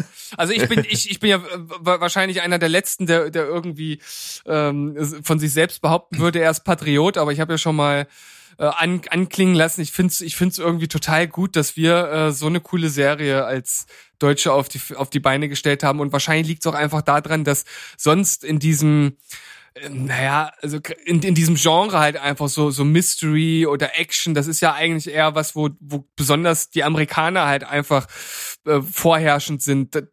Wann hatten da Deutschland schon mal was gerissen? Klar haben wir auch gute Filme gemacht, das Leben der anderen oder äh, das. Hast du noch gar nicht gesehen. Ja, aber du hast gesagt, der ist gut, ich glaub dir. Sehr Ähm, gut. Das, das weiße Band oder sowas können wir halt, ne? Oder das Boot ist ja auch ein Stück weit äh, Action. Hast du auch gar nicht gesehen. Habe ich auch nicht gesehen. Mensch, ich rede ja von Sachen, von denen ich überhaupt gar nichts weiß. Was bin ich denn für ein Laberkopf? Aber äh, worauf ich hinaus will, ist, äh, jetzt haben wir auch mal gezeigt, dass wir das auch können. Weil, also der Clown und Alarm für Cobra 11 ist halt nicht Action. Es ist halt Klamauk-Action. Klamauk-Action. Das ist halt nichts, äh, was man im Ausland präsentieren kann, um zu sagen, ey, guckt mal, wir können auch Action. Und dann sagen Aber nicht, anderen, dass wir uns jetzt den Zorn von diesem riesen Alarm für Cobra 11 Fanclub hier auferlegen und dann heimgesucht werden, belagert werden. Also Aber gut, ich- weiß ja, weiß ja keiner, wo wir wohnen. Genau. Und ich muss ja dazu sagen, ich habe früher auch wirklich, wirklich gerne Alarm für Cobra 11 geguckt. Also ich glaube, die ersten vier, fünf Staffeln oder so habe ich als kleiner Junge wirklich komplett geguckt. Mein Beileid. Nein, also ich fand das früher total gut. Ich habe auch, ich habe, ich hab, ich hab auch der Clown geguckt, tatsächlich.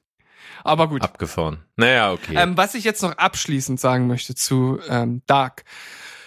Ich, ich finde es halt total gut, dass die Serie halt auch selbst, äh, zumindest bis jetzt, gar nicht so diesen Hehl darum macht, dass es halt schon ein Problem ist mit diesem Henne-Ei-Problem. Also das wird halt auch mehrmals jetzt in den ersten Folgen der zweiten Staffel deutlich halt angesprochen. Ähm, ich kann jetzt natürlich keine speziellen äh, Szenen sagen, ohne da halt auch zu spoilern, aber das kommt auf jeden Fall vor. Und was ich total klasse finde, sind so Szenen. Äh, ich versuche das jetzt mal zu erklären. Ähm, ich werde dadurch jetzt nicht großartig äh, spoilern, weil das, das sind halt einfach, ich sag mal so Sachen, die in so einem Zeitreise-Film oder Serie halt einfach irgendwann mal vorkommen. Ähm, mal gucken, ob ich es erklärt bekomme. Also ihr müsst euch vorstellen, ähm, Person A und B befinden sich in einem Raum und Person A erzählt B etwas. Und Person B wird aber in der Zukunft zurückreisen und hat in der Vergangenheit Person A etwas erzählt, was also Person A zu diesem Zeitpunkt, und dem es jetzt halt geht, in der Gegenwart halt schon weiß, aber die andere Person weiß zu dem Zeitpunkt noch nicht, dass sie später mal zurückreist, um der Person das zu erzählen. Und das finde ich total verrückt. Das sind so Situationen, die ich, die, die, die mich dann halt einfach, ja, als, als so ein bisschen äh, Nerd, was das angeht, total erfüllen, weil es total paradox ist und irgendwie auch total cool, weil beide eigentlich nicht genau wissen, dass sie jetzt in einer Situation sind, die sie beide schon miteinander verbindet. Genau, und das ist auch der Punkt in dem Zeitreisevideo, was du gepostet hast, ähm, wo immer davon gesprochen wird, dass in so einem Zeitreiseszenario die handelnden Personen keinen freien Willen haben. Ja.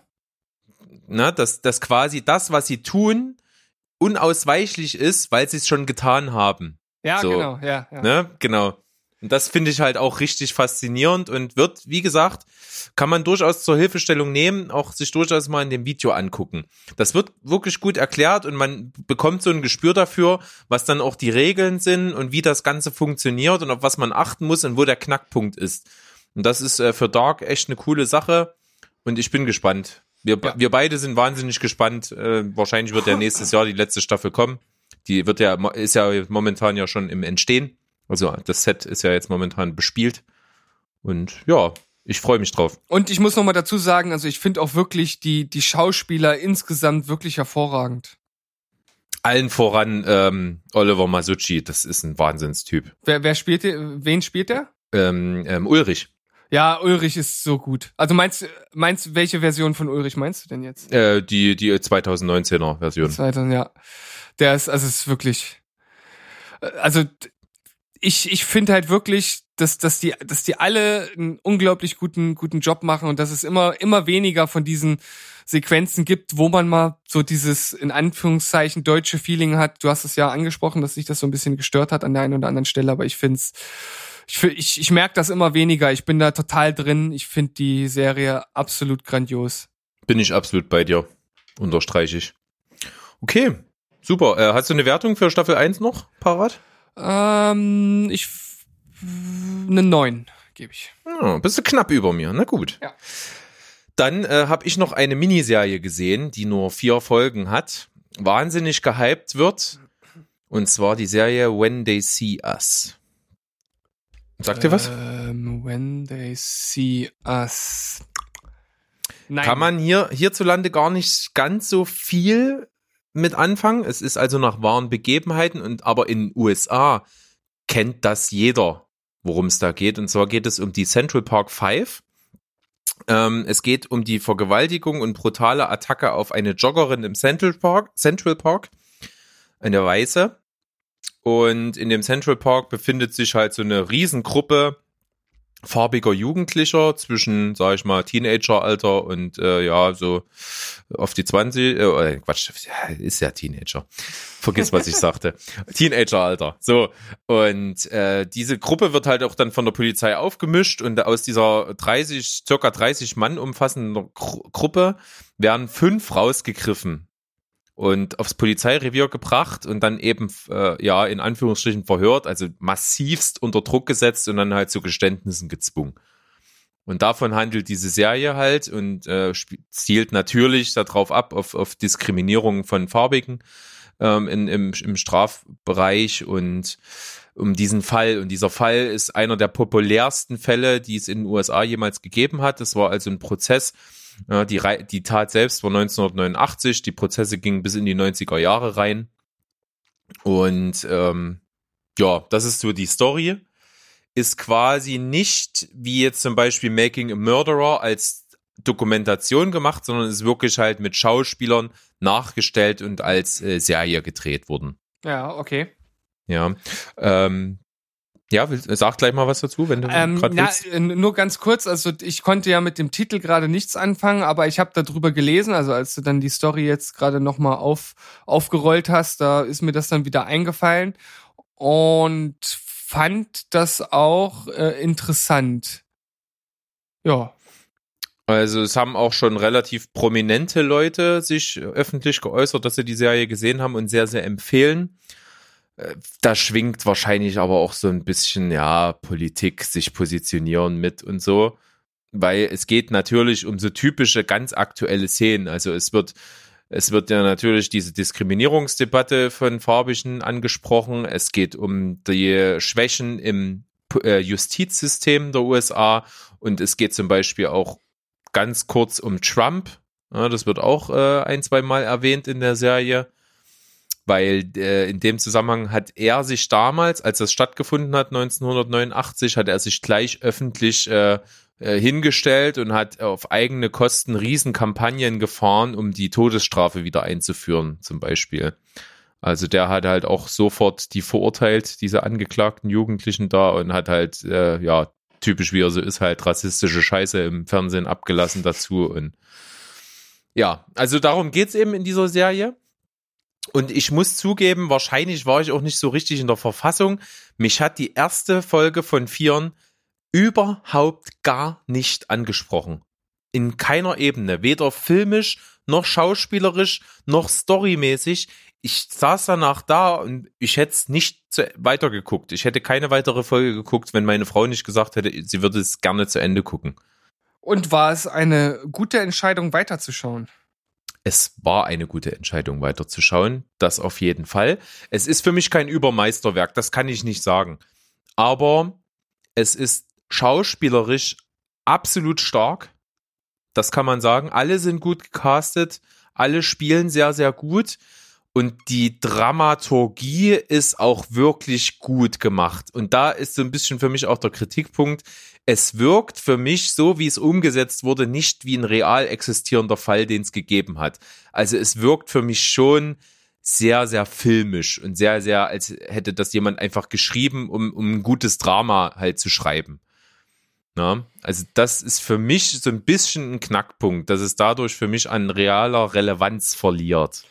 Ja, na, das ist ja immer das Problem, wenn solch äh, reale Dinge in einen Film umgesetzt werden, werden die ja meistens durch das Drehbuch irgendwie aufgepeppt, so dass es halt nicht mehr so steril wirkt, wie vielleicht der einstige Fall mal war. Also ich glaube, das schwingt, dieses Problem schwingt da immer mit. Also ich Obwohl ich das zum Beispiel nicht so stark hatte bei der Serie ähm, American Crime Story, wo es in der ersten Staffel um den Fall von O.J. Simpson geht. Da hatte ich das Gefühl gar nicht so stark, dass, dass ich einen Film sehe, sondern da hatte ich schon irgendwie diesen Bezug zur Realität noch in meinem Kopf da. Vielleicht ist das tatsächlich auch mal, ja, ich sag mal, einfach eine, eine, eine Vorlage, die man gut umsetzen konnte in einem Drehbuch. Ich meine, da, also allein die Verfolgungsjagd, der lange Prozess, ähm, wie er sich verhalten hat. Also da gibt's ja wirklich viele Dinge, die man einfach auch, auch szenisch gut umsetzen konnte. Und man hatte ja auch gute Schauspieler, die das perfekt gemacht haben.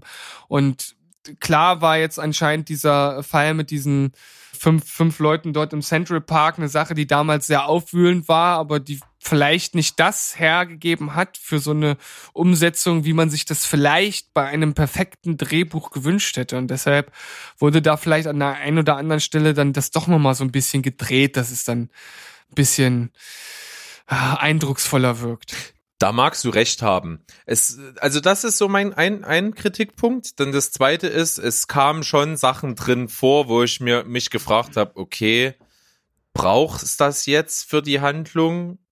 Ich habe mich dann nicht belesen, ob das in der Realität wirklich so war, aber so ein paar Szenen waren drinne, wo ich mich gefragt habe, äh, es hat es irgendwie jetzt nicht gebraucht, man will jetzt einfach nur ein paar Sachen ansprechen. Also es kommt zum Beispiel, dass ein Familienangehöriger von einem der Inhaftierten halt äh, ein Transsexueller ist und halt äh, da nochmal so ein Konflikt äh, ist, der mit dem Fall selbst aber überhaupt nichts zu tun hat. Und das kommt auch nur ganz kurz drin vor. Und da dachte ich mir so, ja, wir hatten das letztens, ich habe das Gefühl, dass bei jeder Netflix-Produktion, ist hier ja auch eine Netflix-Produktion, unbedingt sowas noch mit reingemehrt werden muss. Und das kommt mir ein bisschen aufgesetzt vor. Ja, also ich, ich sehe es da am Ende wieder im, im Sinne des Endprodukts. Wenn es dem keinen Mehrwert bietet, dann würde ich jetzt auch nicht verstehen, warum es drin ist. Wenn es irgendwie sinnvoll da einen Bezug hätte, wäre es okay. Aber hm. für mich also kaum an der Stelle. Und dann ist zum Beispiel die erste Folge geht ja um quasi um das Verbrechen ja selbst, ne, die Umstände, wie die festgenommen werden und so weiter und so fort die zweite und dritte Folge sind hauptsächlich Prozessfolgen, ja, wo es also um die ganzen Gerichtssäle und wie da agiert wird, wie argumentiert wird und das Urteil und so weiter. Und die vierte Folge beschäftigt sich mit einem dieser fünf, ähm, nämlich der, der nicht nach Jugendstrafe äh, äh verurteilt wurde. Ja, von den fünf sind vier halt noch nicht äh, voll strafmündig und er ist halt, ist es halt. Und das ist quasi also der, der äh, knastmäßig das Härteste losgezogen hat. Und da geht's in der vierten Folge fast nur um seinen Knastaufenthalt eigentlich. Und das find, fand ich ein bisschen langatmig. Also das sind so die Punkte, die ich habe, an denen ich Kritik üben möchte. Abgesehen davon ist es aber wirklich, wie ich schon sagte, schauspielerisch absolut stark, mega gut gecastet und dramaturgisch absolut sehenswert nur eben nicht vor, nicht unbedingt äh, uneingeschränkt vor dem Hintergrund, dass es ein realer Fall ist. Alles in allem bin ich bei einer 7,5 von 10. Ja, das, das klingt anständig. Ja, ist es. Dann schließen wir jetzt das Seriensegment ab, oder? Ja, klar. Das war mein letzter. Und dann mache ich jetzt gleich mal weiter, weil ich ja vier Filme habe. Ja, genau. Jetzt kannst du gleich zwei hintereinander kannst du rausfeuern. Dat, dat, dat, okay. Dann fange ich mit den schlechten an, wie Jawohl. ich immer. Ich arbeite mich dann nach oben. Und was, was glaubst du, was für den Vieren auf dem letzten Platz ist? Äh, der Sneak-Film. Ja! zum wer, Glück hat, war ich wer hätte das gedacht? Zum Glück war ich nicht dabei. Seltsamer Film. Und zwar war es der Film Made in China. Sagt mir nichts. Hat ganz gut angefangen tatsächlich. Es geht um ein, äh, also der spielt in Frankreich, ist auch ein französischer Film. Und es geht um einen, ja, asiatisch-stämmigen Franzosen. Er ist aber also, er sieht nur Ah, eben aus doch, wie ein Asi Doch, äh, das ist äh, hier von äh, Monsieur Claude. Spin-off. Nee. Nee.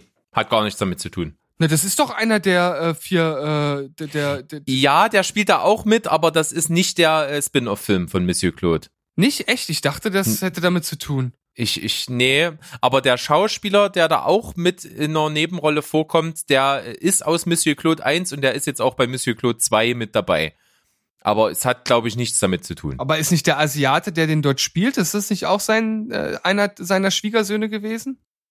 Das, dann muss ich das nochmal recherchieren, aber Äh, du erzählst und ich recherchiere. re recherchiere. Also es geht eben, er spielt in Frankreich und der As Asiate ist also in Frankreich auch geboren, nur seine Familie ist eben aus Asien. Und er sieht sich natürlich immer mit diesem Klischee konfrontiert, dass er als Asiate gesehen wird. Und er ist aber halt durch und durch Franzose. So, und da spielt das halt mit diesen Klischees. Und was ich halt ziemlich geil finde, ist, äh, dass am Anfang das auf eine sehr humoristische Art und Weise gemacht wird. Also da sind so ein paar, ja, rassistisch nicht, aber so äh, ein bisschen mit rassistischem Hintergrund Witze und, und coole Sprüche und da kommen ein paar lustige Situationen zustande, womit der Film auch recht beschwingt umgeht. Und das finde ich, das fanden wir sehr cool, als wir das gesehen haben. Und das wird dann aber nicht mehr gehalten, diese humoristische Herangehensweise, sondern der Film ist eigentlich im Grunde genommen sehr ernst. Und das ist ein bisschen schade. Also der Asiate hat halt eine Freundin, die er halt auch heiraten möchte und die ist auch schwanger und die kriegen ein Kind. Und der ist aber schon seit äh, über zehn Jahren mit seinem Vater verstritten und die reden auch nicht mehr miteinander. Und äh, seine Frau wünscht sich eben, dass er sich mit seinem Vater wieder versöhnt, bevor das Kind auf die Welt kommt. Und äh, da, das ist im Prinzip die Handlung des Films. Und er versucht sich seinem Vater wieder anzunähern. Und das funktioniert eigentlich weitestgehend mit nur sehr wenig Humor.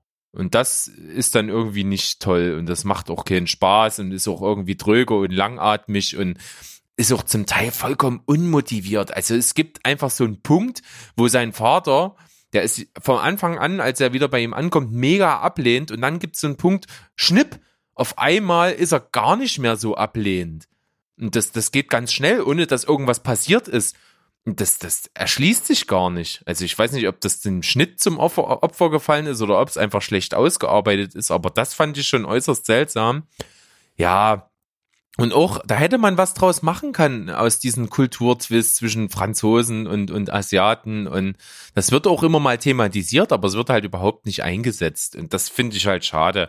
Wobei eben sein, sein bester Kumpel, das ist halt der Schauspieler, der auch bei Monsieur Claude mit dabei ist, der ist halt mega lustig und den seine Figur ist einfach cool. Und der hört mir auch gerne zu, aber die wird halt zu wenig dafür eingesetzt. Ja, also ich habe jetzt noch mal gerade geschaut, aber ich konnte jetzt auch in der kurzen Zeit nicht rausfinden, ob es wirklich ein, ein Spin-off ist oder nicht. Aber vielleicht habe ich das wirklich äh, einfach in die Ecke geschoben, ohne es wirklich zu wissen. Und ähm, was du jetzt gesagt hast, gerade zum Schluss, das ist natürlich so ein bisschen ähm, bei so einer Geschichte, wo es ja einfach um diese kulturellen Hintergründe geht. Das ist natürlich ein, ein Genickbruch für ein, für ein Drehbuch, wenn die Beweggründe der einzelnen Personen nicht, nicht schlüssig rübergebracht werden. Also wenn da auf einmal äh, der Vater sich anders verhält, ohne dass man genau weiß, wieso, dann ist das natürlich überhaupt nicht, nicht, nicht, nicht schlüssig und für den, für den Zuschauer nachvollziehbar. Das finde ich, das darf nicht sein in so einem Film.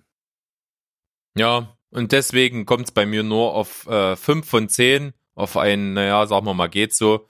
Würde ich mir nie wieder angucken. War halt solide gemacht, aber im Prinzip uninteressant. Also ich habe jetzt zumindest nochmal geschaut, der äh, Hauptdarsteller, das ist auch derjenige, der bei Monsieur Claude mitgespielt hat. Ja, ich habe es auch gerade nochmal gegoogelt. Ich weiß aber nicht, ob das in direkten Zusammenhang steht. Das müsste ich halt echt nochmal ermitteln. Warte mal, ich guck mal schnell, ob die Frau in, in dem Film von ihm die.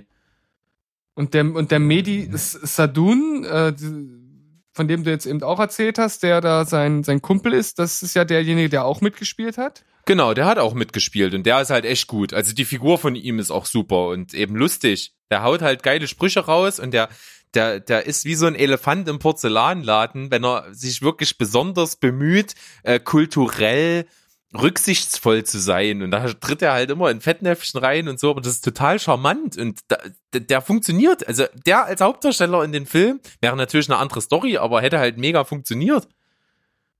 Hm. Naja, gut. Haken wir's ab. Kommen Haken- zum nächsten. Haken was ab. Ja, jetzt komm, jetzt hau mal was Besseres raus. Ja. Ich bin, ich will Ja, aber hören. nicht, äh, nicht viel besser. Ich habe mich sehr auf den Film gefreut und äh, der, den gab's jetzt mal bei einer äh, 99 Cent Leihaktion bei Amazon äh, mit drin. Und zwar ein Film, der sehr auf Woody Harrelson aufbaut, nämlich den Film Wilson. Wilson, aber nicht, nicht von Dennis. Nein, Mr. Also- Wilson. auch legendär. Ja. Ja.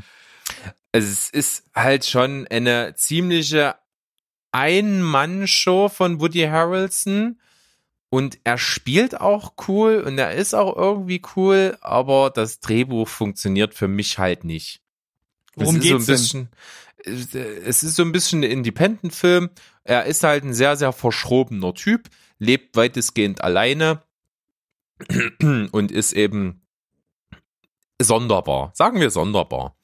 Ist ein bisschen, ja, ein bisschen unordentlich, ein bisschen chaotisch, äh, hat einen komischen Umgang mit Menschen, mag eigentlich Menschen nicht besonders, äh, fällt halt oft auf, dass er aus heiterem Himmel irgendwelche Passanten zu irgendwas anquatscht und die halt verbal irgendwie bedrängt und so und die wollen das gar nicht und das ist ja immer scheißegal und er ist ein komischer Typ einfach. Und dann kommt's eben dazu, der hat nur einen Kumpel und von dem Kumpel die Frau hasst ihn halt auch wie die Pest und findet, dass er so ein Schmarotzer ist und so. Und die ziehen dann auch noch weg, also er hat gar niemanden mehr und sein Vater stirbt und dann äh, ja ist er halt komplett alleine auf der Welt und dann ja, dann sagt er sich, was soll er jetzt mit seinem Leben anfangen? Er ist ja irgendwie komplett alleine und hat auch keine Freunde und keine sozialen Kontakte. Und dann überlegt er sich, dass er äh, vor 17 Jahren ja mal eine Frau hatte, die ihn dann verlassen hat damals und äh, die versucht er halt wiederzufinden. Und ja, findet sie halt ja dann auch und dann entwickelt sich halt so der Film um ihn herum und er ist cool. Woody Harrelson ist halt ein mega sympathischer Typ und so, aber irgendwie ist das nicht gut geschrieben und ist am Ende halt auch irgendwie ziemlich belanglos, sage ich jetzt mal. Und wie gesagt, mehr will ich auch gar nicht verraten jetzt von dem Film. Ist jetzt kann ich nicht empfehlen. Ist mit einer 5,5 von 10 jetzt einfach auch nicht so der Brüller. Spricht mich trotz Woody Harrelson gerade null an. Hm. Das ist so ein, so ein seltenes Phänomen, wenn halt ein cooler Schauspieler und wir mögen ihn beide sehr, auch noch gut spielt und es trotzdem am Ende kein cooles Produkt ist, dann weißt du, dass halt einiges im Argen ist beim Drehbuch und beim Film, wie er gemacht ist. Ja, ich, ich glaube, so äh, kann man das dann wahrscheinlich gut zusammenfassen. Also, ja, ich, ich werde mir jetzt, glaube ich, bei so vielen anderen tollen Sachen, die ich mir angucken kann, nicht anschauen. Ja. Also da waren tatsächlich auch die 99 Cent zum Ausleihen zu viel. Oh, das ist ein hartes Urteil. Gut, dann kommen wir mal zu einem Film von dir. Ein Film von mir. Jetzt wirst du bestimmt ein bisschen überrascht sein, denn ich habe mir Mord im Orient Express angeguckt. Oh! Also Und ich- auch das, was ich empfohlen habe? Ja, natürlich. Ich habe Von 74? das 74er mir angeschaut, ja. Oh, schön. Also für diejenigen, die unsere letzte Folge nicht gesehen haben, ähm, ich nehme jetzt Bezug auf die äh, besten äh, Kammerspiele aller Zeiten, also unsere letzte, die zehn besten Folge oder die, die zehn. Äh, Wir haben ja gesagt, besten nehmen wir nicht mit rein, weil manchmal geht's ja auch nicht nur um beste Filme. Also auf jeden Fall auf unsere letzte Listenfolge und da kam der Film vor. Und ich habe gesagt, ja, habe ich natürlich schon mal äh, von gehört, aber Berg war da so äh, ja, so eindringlich und so überzeugend, was den Film angeht, dass ich gesagt habe, okay, ich bin jetzt total interessiert daran, vor allem, weil es ähm, dort ja am Ende, das ist ein Agatha Christie-Film, es geht also am, ja, um, um einen Mord, der am Ende in einer großen Salonszene sozusagen aufgelöst wird und das hat, das hat mich einfach total angesprochen, weil ich sowas cool finde. Und, hat sich's gelohnt? Ähm, von der Story auf jeden Fall. Aber ich finde, inszenatorisch ist der schon, schon äh, nicht mehr up to date und man kann sich, man kann sich den nicht, äh, nicht guten Gewissens anschauen beziehungsweise weiterempfehlen. Also meine Frau hat nach 15 Minuten gesagt, sie geht ins Bett. Weil, Okay. weil sie halt die, diese, diese alte Darstellung und wie sich auch manchmal einzelne Charaktere verhalten und wie abrupt manchmal Szenen einfach zu Ende sind. Also ich, ich fand das extrem komisch, gerade am Anfang. Also die ersten so 15, 20 Minuten, bis es eigentlich wirklich richtig losgeht, ist das schon extrem gewöhnungsbedürftig. Ähm, ich finde auch den, den Poirot, den, den Ermittler, den finde ich total komisch. Das ist überhaupt, das ist überhaupt kein Typ, der mich irgendwie anspricht oder den ich cool finde oder den ich irgendwie gerne beobachte bei seinen Fällen. Finde ich total komisch. Die Figur ist sehr speziell, das stimmt schon. Ja, also da muss ich schon sagen, das hat mich hat mich nicht an, angesprochen. Und was ich dann umso bemerkenswerter finde, ist, ähm, das ist mir jetzt im Nachhinein ähm, aufgefallen, dass der Film ja auch von Sidney Lumet ist, der auch die Zwölf Geschworenen gedreht hat.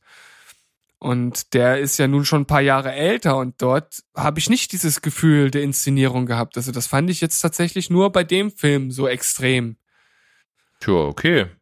Also, ja, also ha- hat mich schon inszenatorisch und wie gesagt, wie die Leute agieren und wie sie sich verhalten und wie es halt teilweise gedreht ist. Gerade am Anfang ist mir das aufgefallen. Später, wenn der Film mal so ins Rollen kommt, da wird's dann besser. Und ja, dann natürlich hinten raus diese, diese Salonszene mit einer Auflösung, die man natürlich bei jeglicher Fantasie wahrscheinlich nicht vorhersehen konnte, das ist schon ziemlich, ziemlich cool gemacht. Also von daher würde ich jetzt nichts von dem Film abraten, auf keinen Fall. Man muss nur wissen, auf was man sich einstellt. Und äh, in gewisser Weise wusste ich ja, das ist ein alter Film und es könnte so sein und deswegen habe ich das halt auch einfach angenommen und entsprechend weitergeschaut und habe nicht gleich die Flinte ins Korn geworfen, so wie das meine Frau gemacht hat. Schäm Ja, dich! okay. genau. Aber naja, okay, das ist so bei mir schon eine Weile her, dass ich ihn geguckt habe. Ja, der ist natürlich von 1974, das merkt man schon in der Art, wie sich auch manchmal Leute verhalten, wie es geschnitten ist und so, okay. Aber ich finde, man wird wirklich durch diese Story gut entschädigt, weil, also kannst du mir beipflichten, dass ich finde, das ist die, die beste Auflösung eines einer Mordstory überhaupt? also ich bin ja jetzt auch nicht der größte Krimi-Experte aller Zeiten, das muss ich dazu sagen, aber ich habe ja vorhin schon mal gesagt, die, die Salonszene, die ist schon großartig und das sind halt auch so, so kleine Details, die das dann halt ausmachen, wenn er dann halt irgend, irgendwie erkennt, dass die, diese und jene äh, Sachen nicht so sind, wie sie, wie sie scheinen, sondern dass man da so um die Ecke denken muss. Ich meine, sowas gehört ja dann immer bei so einer Auflösung dazu, aber hier haben sie halt die, diese einzelnen Details wirklich sehr gut zu einem zu einem homogenen Ganzen verbunden. Also da, da kann man dem Film auf gar keinen Fall was was vorhalten und wenn wir jetzt äh, die gute Agatha Christie noch mal dazu nehmen, denn ich habe nämlich gelesen, dass sie äh, den den Film, also wie es dargestellt wurde, wie die Story rübergebracht wurde, das fand sie alles gut. Sie hatte einen Kritikpunkt bei dem Film. Und zwar hat sie den Poirot immer mit dem mächtigsten Schnauzer äh, des Festlandes beschrieben und da äh, fällt dieser doch sehr mickrig aus in der Verfilmung. Ja, und aber der von der aktuellen Neuverfilmung, wo Kenneth Branagh äh, Hercule Poirot ist, der ist sehr, sehr, sehr, sehr mächtig, der Schnauzer. Ja, da habe ich, da hab ich das auch äh, her, weil ich mir die, die Kritik zu dem neuen durchgelesen habe. Ich glaube, weiß gar nicht, ob, oder war das nur die Inhaltsangabe bei Moviepilot oder bei Filmstarts, ich weiß es nicht. Und da haben sie diesen Fakt so ein bisschen mit reingebracht, weil sie dann gesagt haben, vielleicht war das ja der äh, Legitimisierungspunkt für die Neuverfilmung, dass man diesen mächtigen Schnauzer präsentieren konnte. Naja, okay.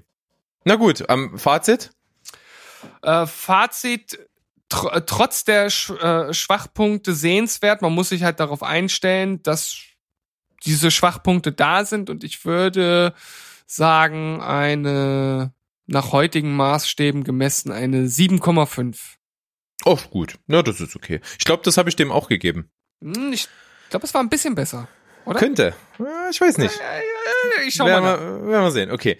Dann äh, komme ich zu meinem nächsten. Ich habe einen Film, ja, dieser typische zum Frühstück nebenbei, was ich auch immer gerne mit meiner Frau gucke.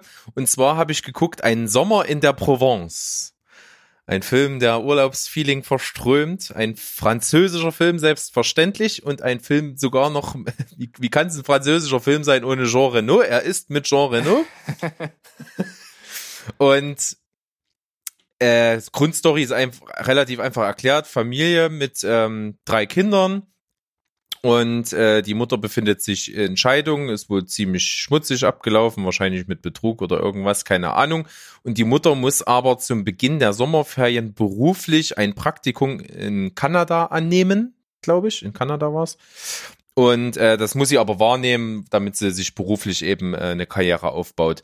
Und was macht sie? Sie gibt die Kinder über die Sommerferien in die Provence äh, zu ihrem Vater, mit dem sie schon seit zig Jahren keinen Kontakt mehr hat. Äh, aber mit der Großmutter hat sie halt noch, also mit ihrer Mutter noch sehr, sehr viel Kontakt und aber mit dem Vater ist das schon vor Jahren gebrochen und dann werden die Kinder da halt einfach reingeschmissen, wie man das halt äh, denkt, finden die das natürlich auch kacke da mitten in der Pampa irgendwo zu sein und sowas. Naja, und zerrüttete Familie und die nähern sich dann irgendwann an, erleben dort einen schönen Sommer und ja, am Ende ist alles irgendwie Friede, Freude, Eierkuchen. Kann man sich denken, dass der Film so abläuft.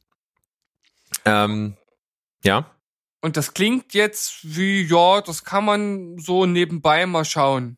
Ja, ist es im Prinzip auch. Ich fand es am Anfang gar nicht besonders. Also da fand ich es halt irgendwie komisch und die Figuren verhalten sich seltsam und eigentlich irgendwie ist das alles so ein bisschen überkandidelt und irgendwie so ein bisschen, weiß ich nicht, was ich davon halten soll.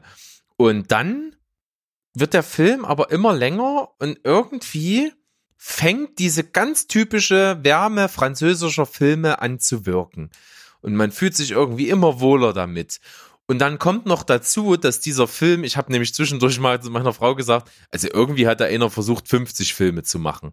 Es kommt so viel drin vor. Also der wechselt halt fast fast irgendwie äh, viertelstündlich das Genre, habe ich das Gefühl. Ne, es ist, also es geht halt erstmal um diese Familiendrama-Geschichte, es geht um Scheidung, es geht um, wie gehen die Kinder psychisch damit um, es geht um die Beziehung zu Familienmitgliedern, es geht um diesen Sommer, es geht um Coming-of-Age-Themen, also quasi wie die Jugendlichen da so langsam Flücke werden und eben sich verlieben. Es geht um die erste Liebe, es geht um Drogen, es geht um Hippies, es geht um äh, Motorradsachen, es, es, es geht um Verlust, es, es geht um vieles irgendwie. Das ist irgendwie, es ist Wie- halt einfach Wie haben nett. die die Hippies da reinbekommen? Verdammt nochmal. naja, der, der Großvater und so, das sind halt Althippies gewesen. ah, okay, na gut. Das macht Ja. natürlich Sinn. Ja. Aber äh, insgesamt hat mich der dann am Ende doch abgeholt, der Film irgendwie. Und ich fand ihn schön. Ich fand auch schön, dass ich ihn geguckt habe. Und es ist, äh, wie ich es gerne sage, und ich werde es auch immer wieder verwenden, so ein schöner, regnerischer Sonntagnachmittag-Film. Ja, okay. Oh, Je- Jean Reno, den, den mag ich eigentlich auch, obwohl ähm, ich gar nicht so viele Filme mit ihm kenne, aber die, die ich, die ich da im Kopf hab, da funktioniert das super mit ihm. Und so wie du das beschreibst, klingt das nach einem typischen Sonntagnachmittag-Film. So ab Ja. und an, wir machen das zwar nicht so oft, wie ihr das macht, aber ab und an läuft bei uns dann Sonntagnachmittags auch mal im Fernsehen oder so einfach so ein Film, weil er da halt gerade läuft. Und dann denken wir uns auch so, okay, der, der läuft jetzt gerade, dann lassen wir ihn einfach mal laufen. Und für sowas klingt das auf jeden Fall sehr ansprechend. Ja, 6,5 von 10 kann man machen. Okay, wir steigern uns. Ich hoffe, jetzt kommt, jetzt kommt noch eine Granate oder? Ja, dann, dann verrate ich die, die Wertung vorher. Äh, jetzt kommt noch mal als letzter Film eine 8 von 10. Ja, na gut, das ist ein guter Und- Film. Erinnerst du dich im Zusammenhang in unserer letzten Liste äh, Kammerspiele hatte ich ganz am Ende bei den äh, Honorable Mentions einen Film genannt und zwar dieser äh, Speed Dating für Senioren Film. Erinnerst du dich? Deutscher Film. Und von Ja. diesem ähm, Regisseur, der diese ganzen deutschen großen Schauspieler da zusammengeholt hat und ihm eben denen einfach nur ein Rollenprofil in die Hand gegeben hat und dann in diese Situation reinschmiss und den Film drehte. Der hat noch einen Film in dieser Art gemacht und zwar nennt er sich Wellness für Paare. Das habe ich schon mal gehört. Ja, also sind auch viele namhafte deutsche Schauspieler am Start. Äh, Anke Engelke ist mit dabei. Dann so ganz viele, die man so aus Stromberg und Tatortreiniger so kennt. Äh, bekannte Gesichter sind dabei. Äh, hier David Striso ist mit dabei. Also auch so hier, der hat ja hier diese Habe Ker Kerkeling-Verfilmung. Ich bin dann mal weg, Hauptrolle gespielt und hat noch ein paar andere gute Filme gemacht. Die sind alle mit da. Und es geht im Prinzip darum, das ist auf dem, auf dem Land halt so ein großes Wellness-Hotel, sehr, sehr luxuriös. Und zu dieser, äh, diesem Wellness-Erlebnis, was man dort bucht, gibt es eine Paartherapie gratis. Man kommt da also hin äh, als Paar, hat dann dort eben ein schönes Zimmer, hat dann dort seine Wellness-Anwendung und hat eben auch eine Therapiesitzung. Meistens funktioniert das Ganze so, dass ein Partner, der irgendwas Unzufriedenes in der Beziehung hat, das Ganze bucht und die dort erstmal dann ankommen und dann dem Partner gar nichts davon sagt, sondern er denkt, ja, schönes Wochenende und so. Und dann kommt eben dieser Moment, wo dann äh, die Therapiesitzung ist. Und dann kommen natürlich dann so diese Sachen auf den Tisch, die da halt in dieser Beziehung schwelen. Und ist genauso die Voraussetzung. Das heißt, jeder kannte nur sein Rollenprofil und alles andere ist improvisiert. Und Das, das, das klingt schon wieder total spannend. es ist auch, ich fa- fand das mega gut und ich hätte, der Film hätte für mich gerne sogar noch eine Stunde länger sein können. Ich hätte da ewig zugucken können, weil das auch richtig gut gewählt war. Die Paare sind erstens wirklich gut zusammengestellt worden, dass eben auch ein, ein, der Konflikt, der dann immer äh, in jeder Beziehung da irgendwo ist, nachvollziehbar ist und dass die Charaktere äh, wirklich so gewählt wurden, dass diese Konflikte auch logisch einfach erscheinen und dass die Konflikte unter den Paaren also total unterschiedlich sind. Also es gibt ganz viele verschiedene Paartypen, die dort ganz unterschiedliche Probleme haben und das funktioniert einfach super und das hat mir echt extrem gut gefallen und sind, ist auch sehr lustig wieder, es sind halt auch äh, witzige Begebenheiten mit dabei, Typen, die halt auch irgendwie cool sind und das hat mir Spaß gemacht und ich kann das, wer, wer das mag und auch vor dem Hintergrund, dass es eben improvisiert ist, das sich angucken kann und möchte, der, der wird da einfach nicht enttäuscht. Ich fand das cool. Ich würde mir das jederzeit wieder angucken. Wie bist du auf den Film gekommen? Du, nur dadurch, dass du jetzt äh, vor kurzem den anderen Film da gesehen hast, oder? Ja, na, mein, mein Chef, der hat mir den ersten schon empfohlen, diesen Altersglühen, weil der mal im Fernsehen kam und der den gesehen hatte. Und dann habe ich mir den auch angeguckt und fand den klasse. Und dann hat er mir das wieder erzählt, dass jetzt ähm, irgendwo damals, äh, als der war der auch irgendwo bei Netflix online, hat er sich den angeguckt, äh, ohne das Wissen vorher, äh, dass das improvisiert war und dass es von dem gleichen Machern war. Er fühlte sich nur, als er mir davon erzählt hat, direkt daran erinnert.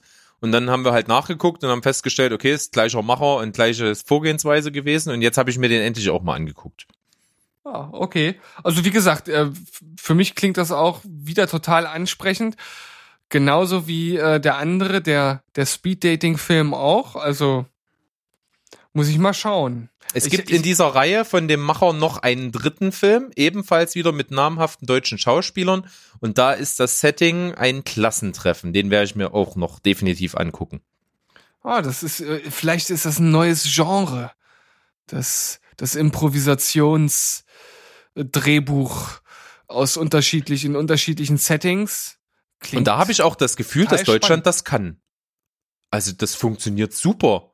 Da ist auch nirgendwo dieses komisch gestellte Unnatürliche, was man so manchmal bemängelt bei deutschen Schauspielern drin. Im Gegenteil, dadurch, dass sie wahrscheinlich machen können, was sie wollen, wirkt das total natürlich auf mich. Ja, man muss dann natürlich gute Schauspieler haben, die das umsetzen können, aber es ist ja auch nicht so, dass wir keine guten Schauspieler hätten, da haben wir ja. Und von daher, Ja, die sind ja auch nicht von ungefähr so bekannt. Also die, irgendwas müssen sie ja können. ja, Und viele, viele davon kommen natürlich auch aus dem Theater, wo sowas natürlich auch relativ oft zu Trainingszwecken äh, gemacht wird, sag ich mal. ja. Naja, das ist doch auf jeden Fall ein, ein schöner Abschluss für die heutige Runde. Ja, also sehr empfehlenswert. Wer da Bock drauf hat, ist natürlich speziell, aber ich fand's richtig super. Naja, wenn wir hier nur den Mainstream abarbeiten äh, würden, dann wären wir ja nicht Steven Spoilberg. Ja, da hätten wir ja auch gar keine Relevanz. Richtig. Ja, Berg, Ich äh, schau mal auf die Timeline. Eine Stunde 39. Ja, aber man muss ja dazu sagen, ich habe das vorausgesehen. Bei so vielen Latest Watches und bei so vielen Themen war mir das klar. ja, aber vielleicht sollten wir keine Prognosen mehr darüber abgeben, ob wir eine Folge lang oder kurz machen. Wir sollten, wir, soll, wir sollten einfach machen. Ja, Und wir haben ja schon gesagt, wir scheuen keine Kosten und Mühen. Und wenn es diesen Monat dann bedeutet, dass wir ein bisschen drauflegen müssen, um euch noch ein bisschen was zu präsentieren, ja, dann gibt's halt nur noch trocken Brot und Wasser für den Rest des Monats, ist auch in Ordnung. und das, äh, das mache ich absolut gerne. Dann, dann nehme ich das in Kauf, nur um euch das optimale Entertainment-Paket um die Ohren zu klatschen. So sieht's aus.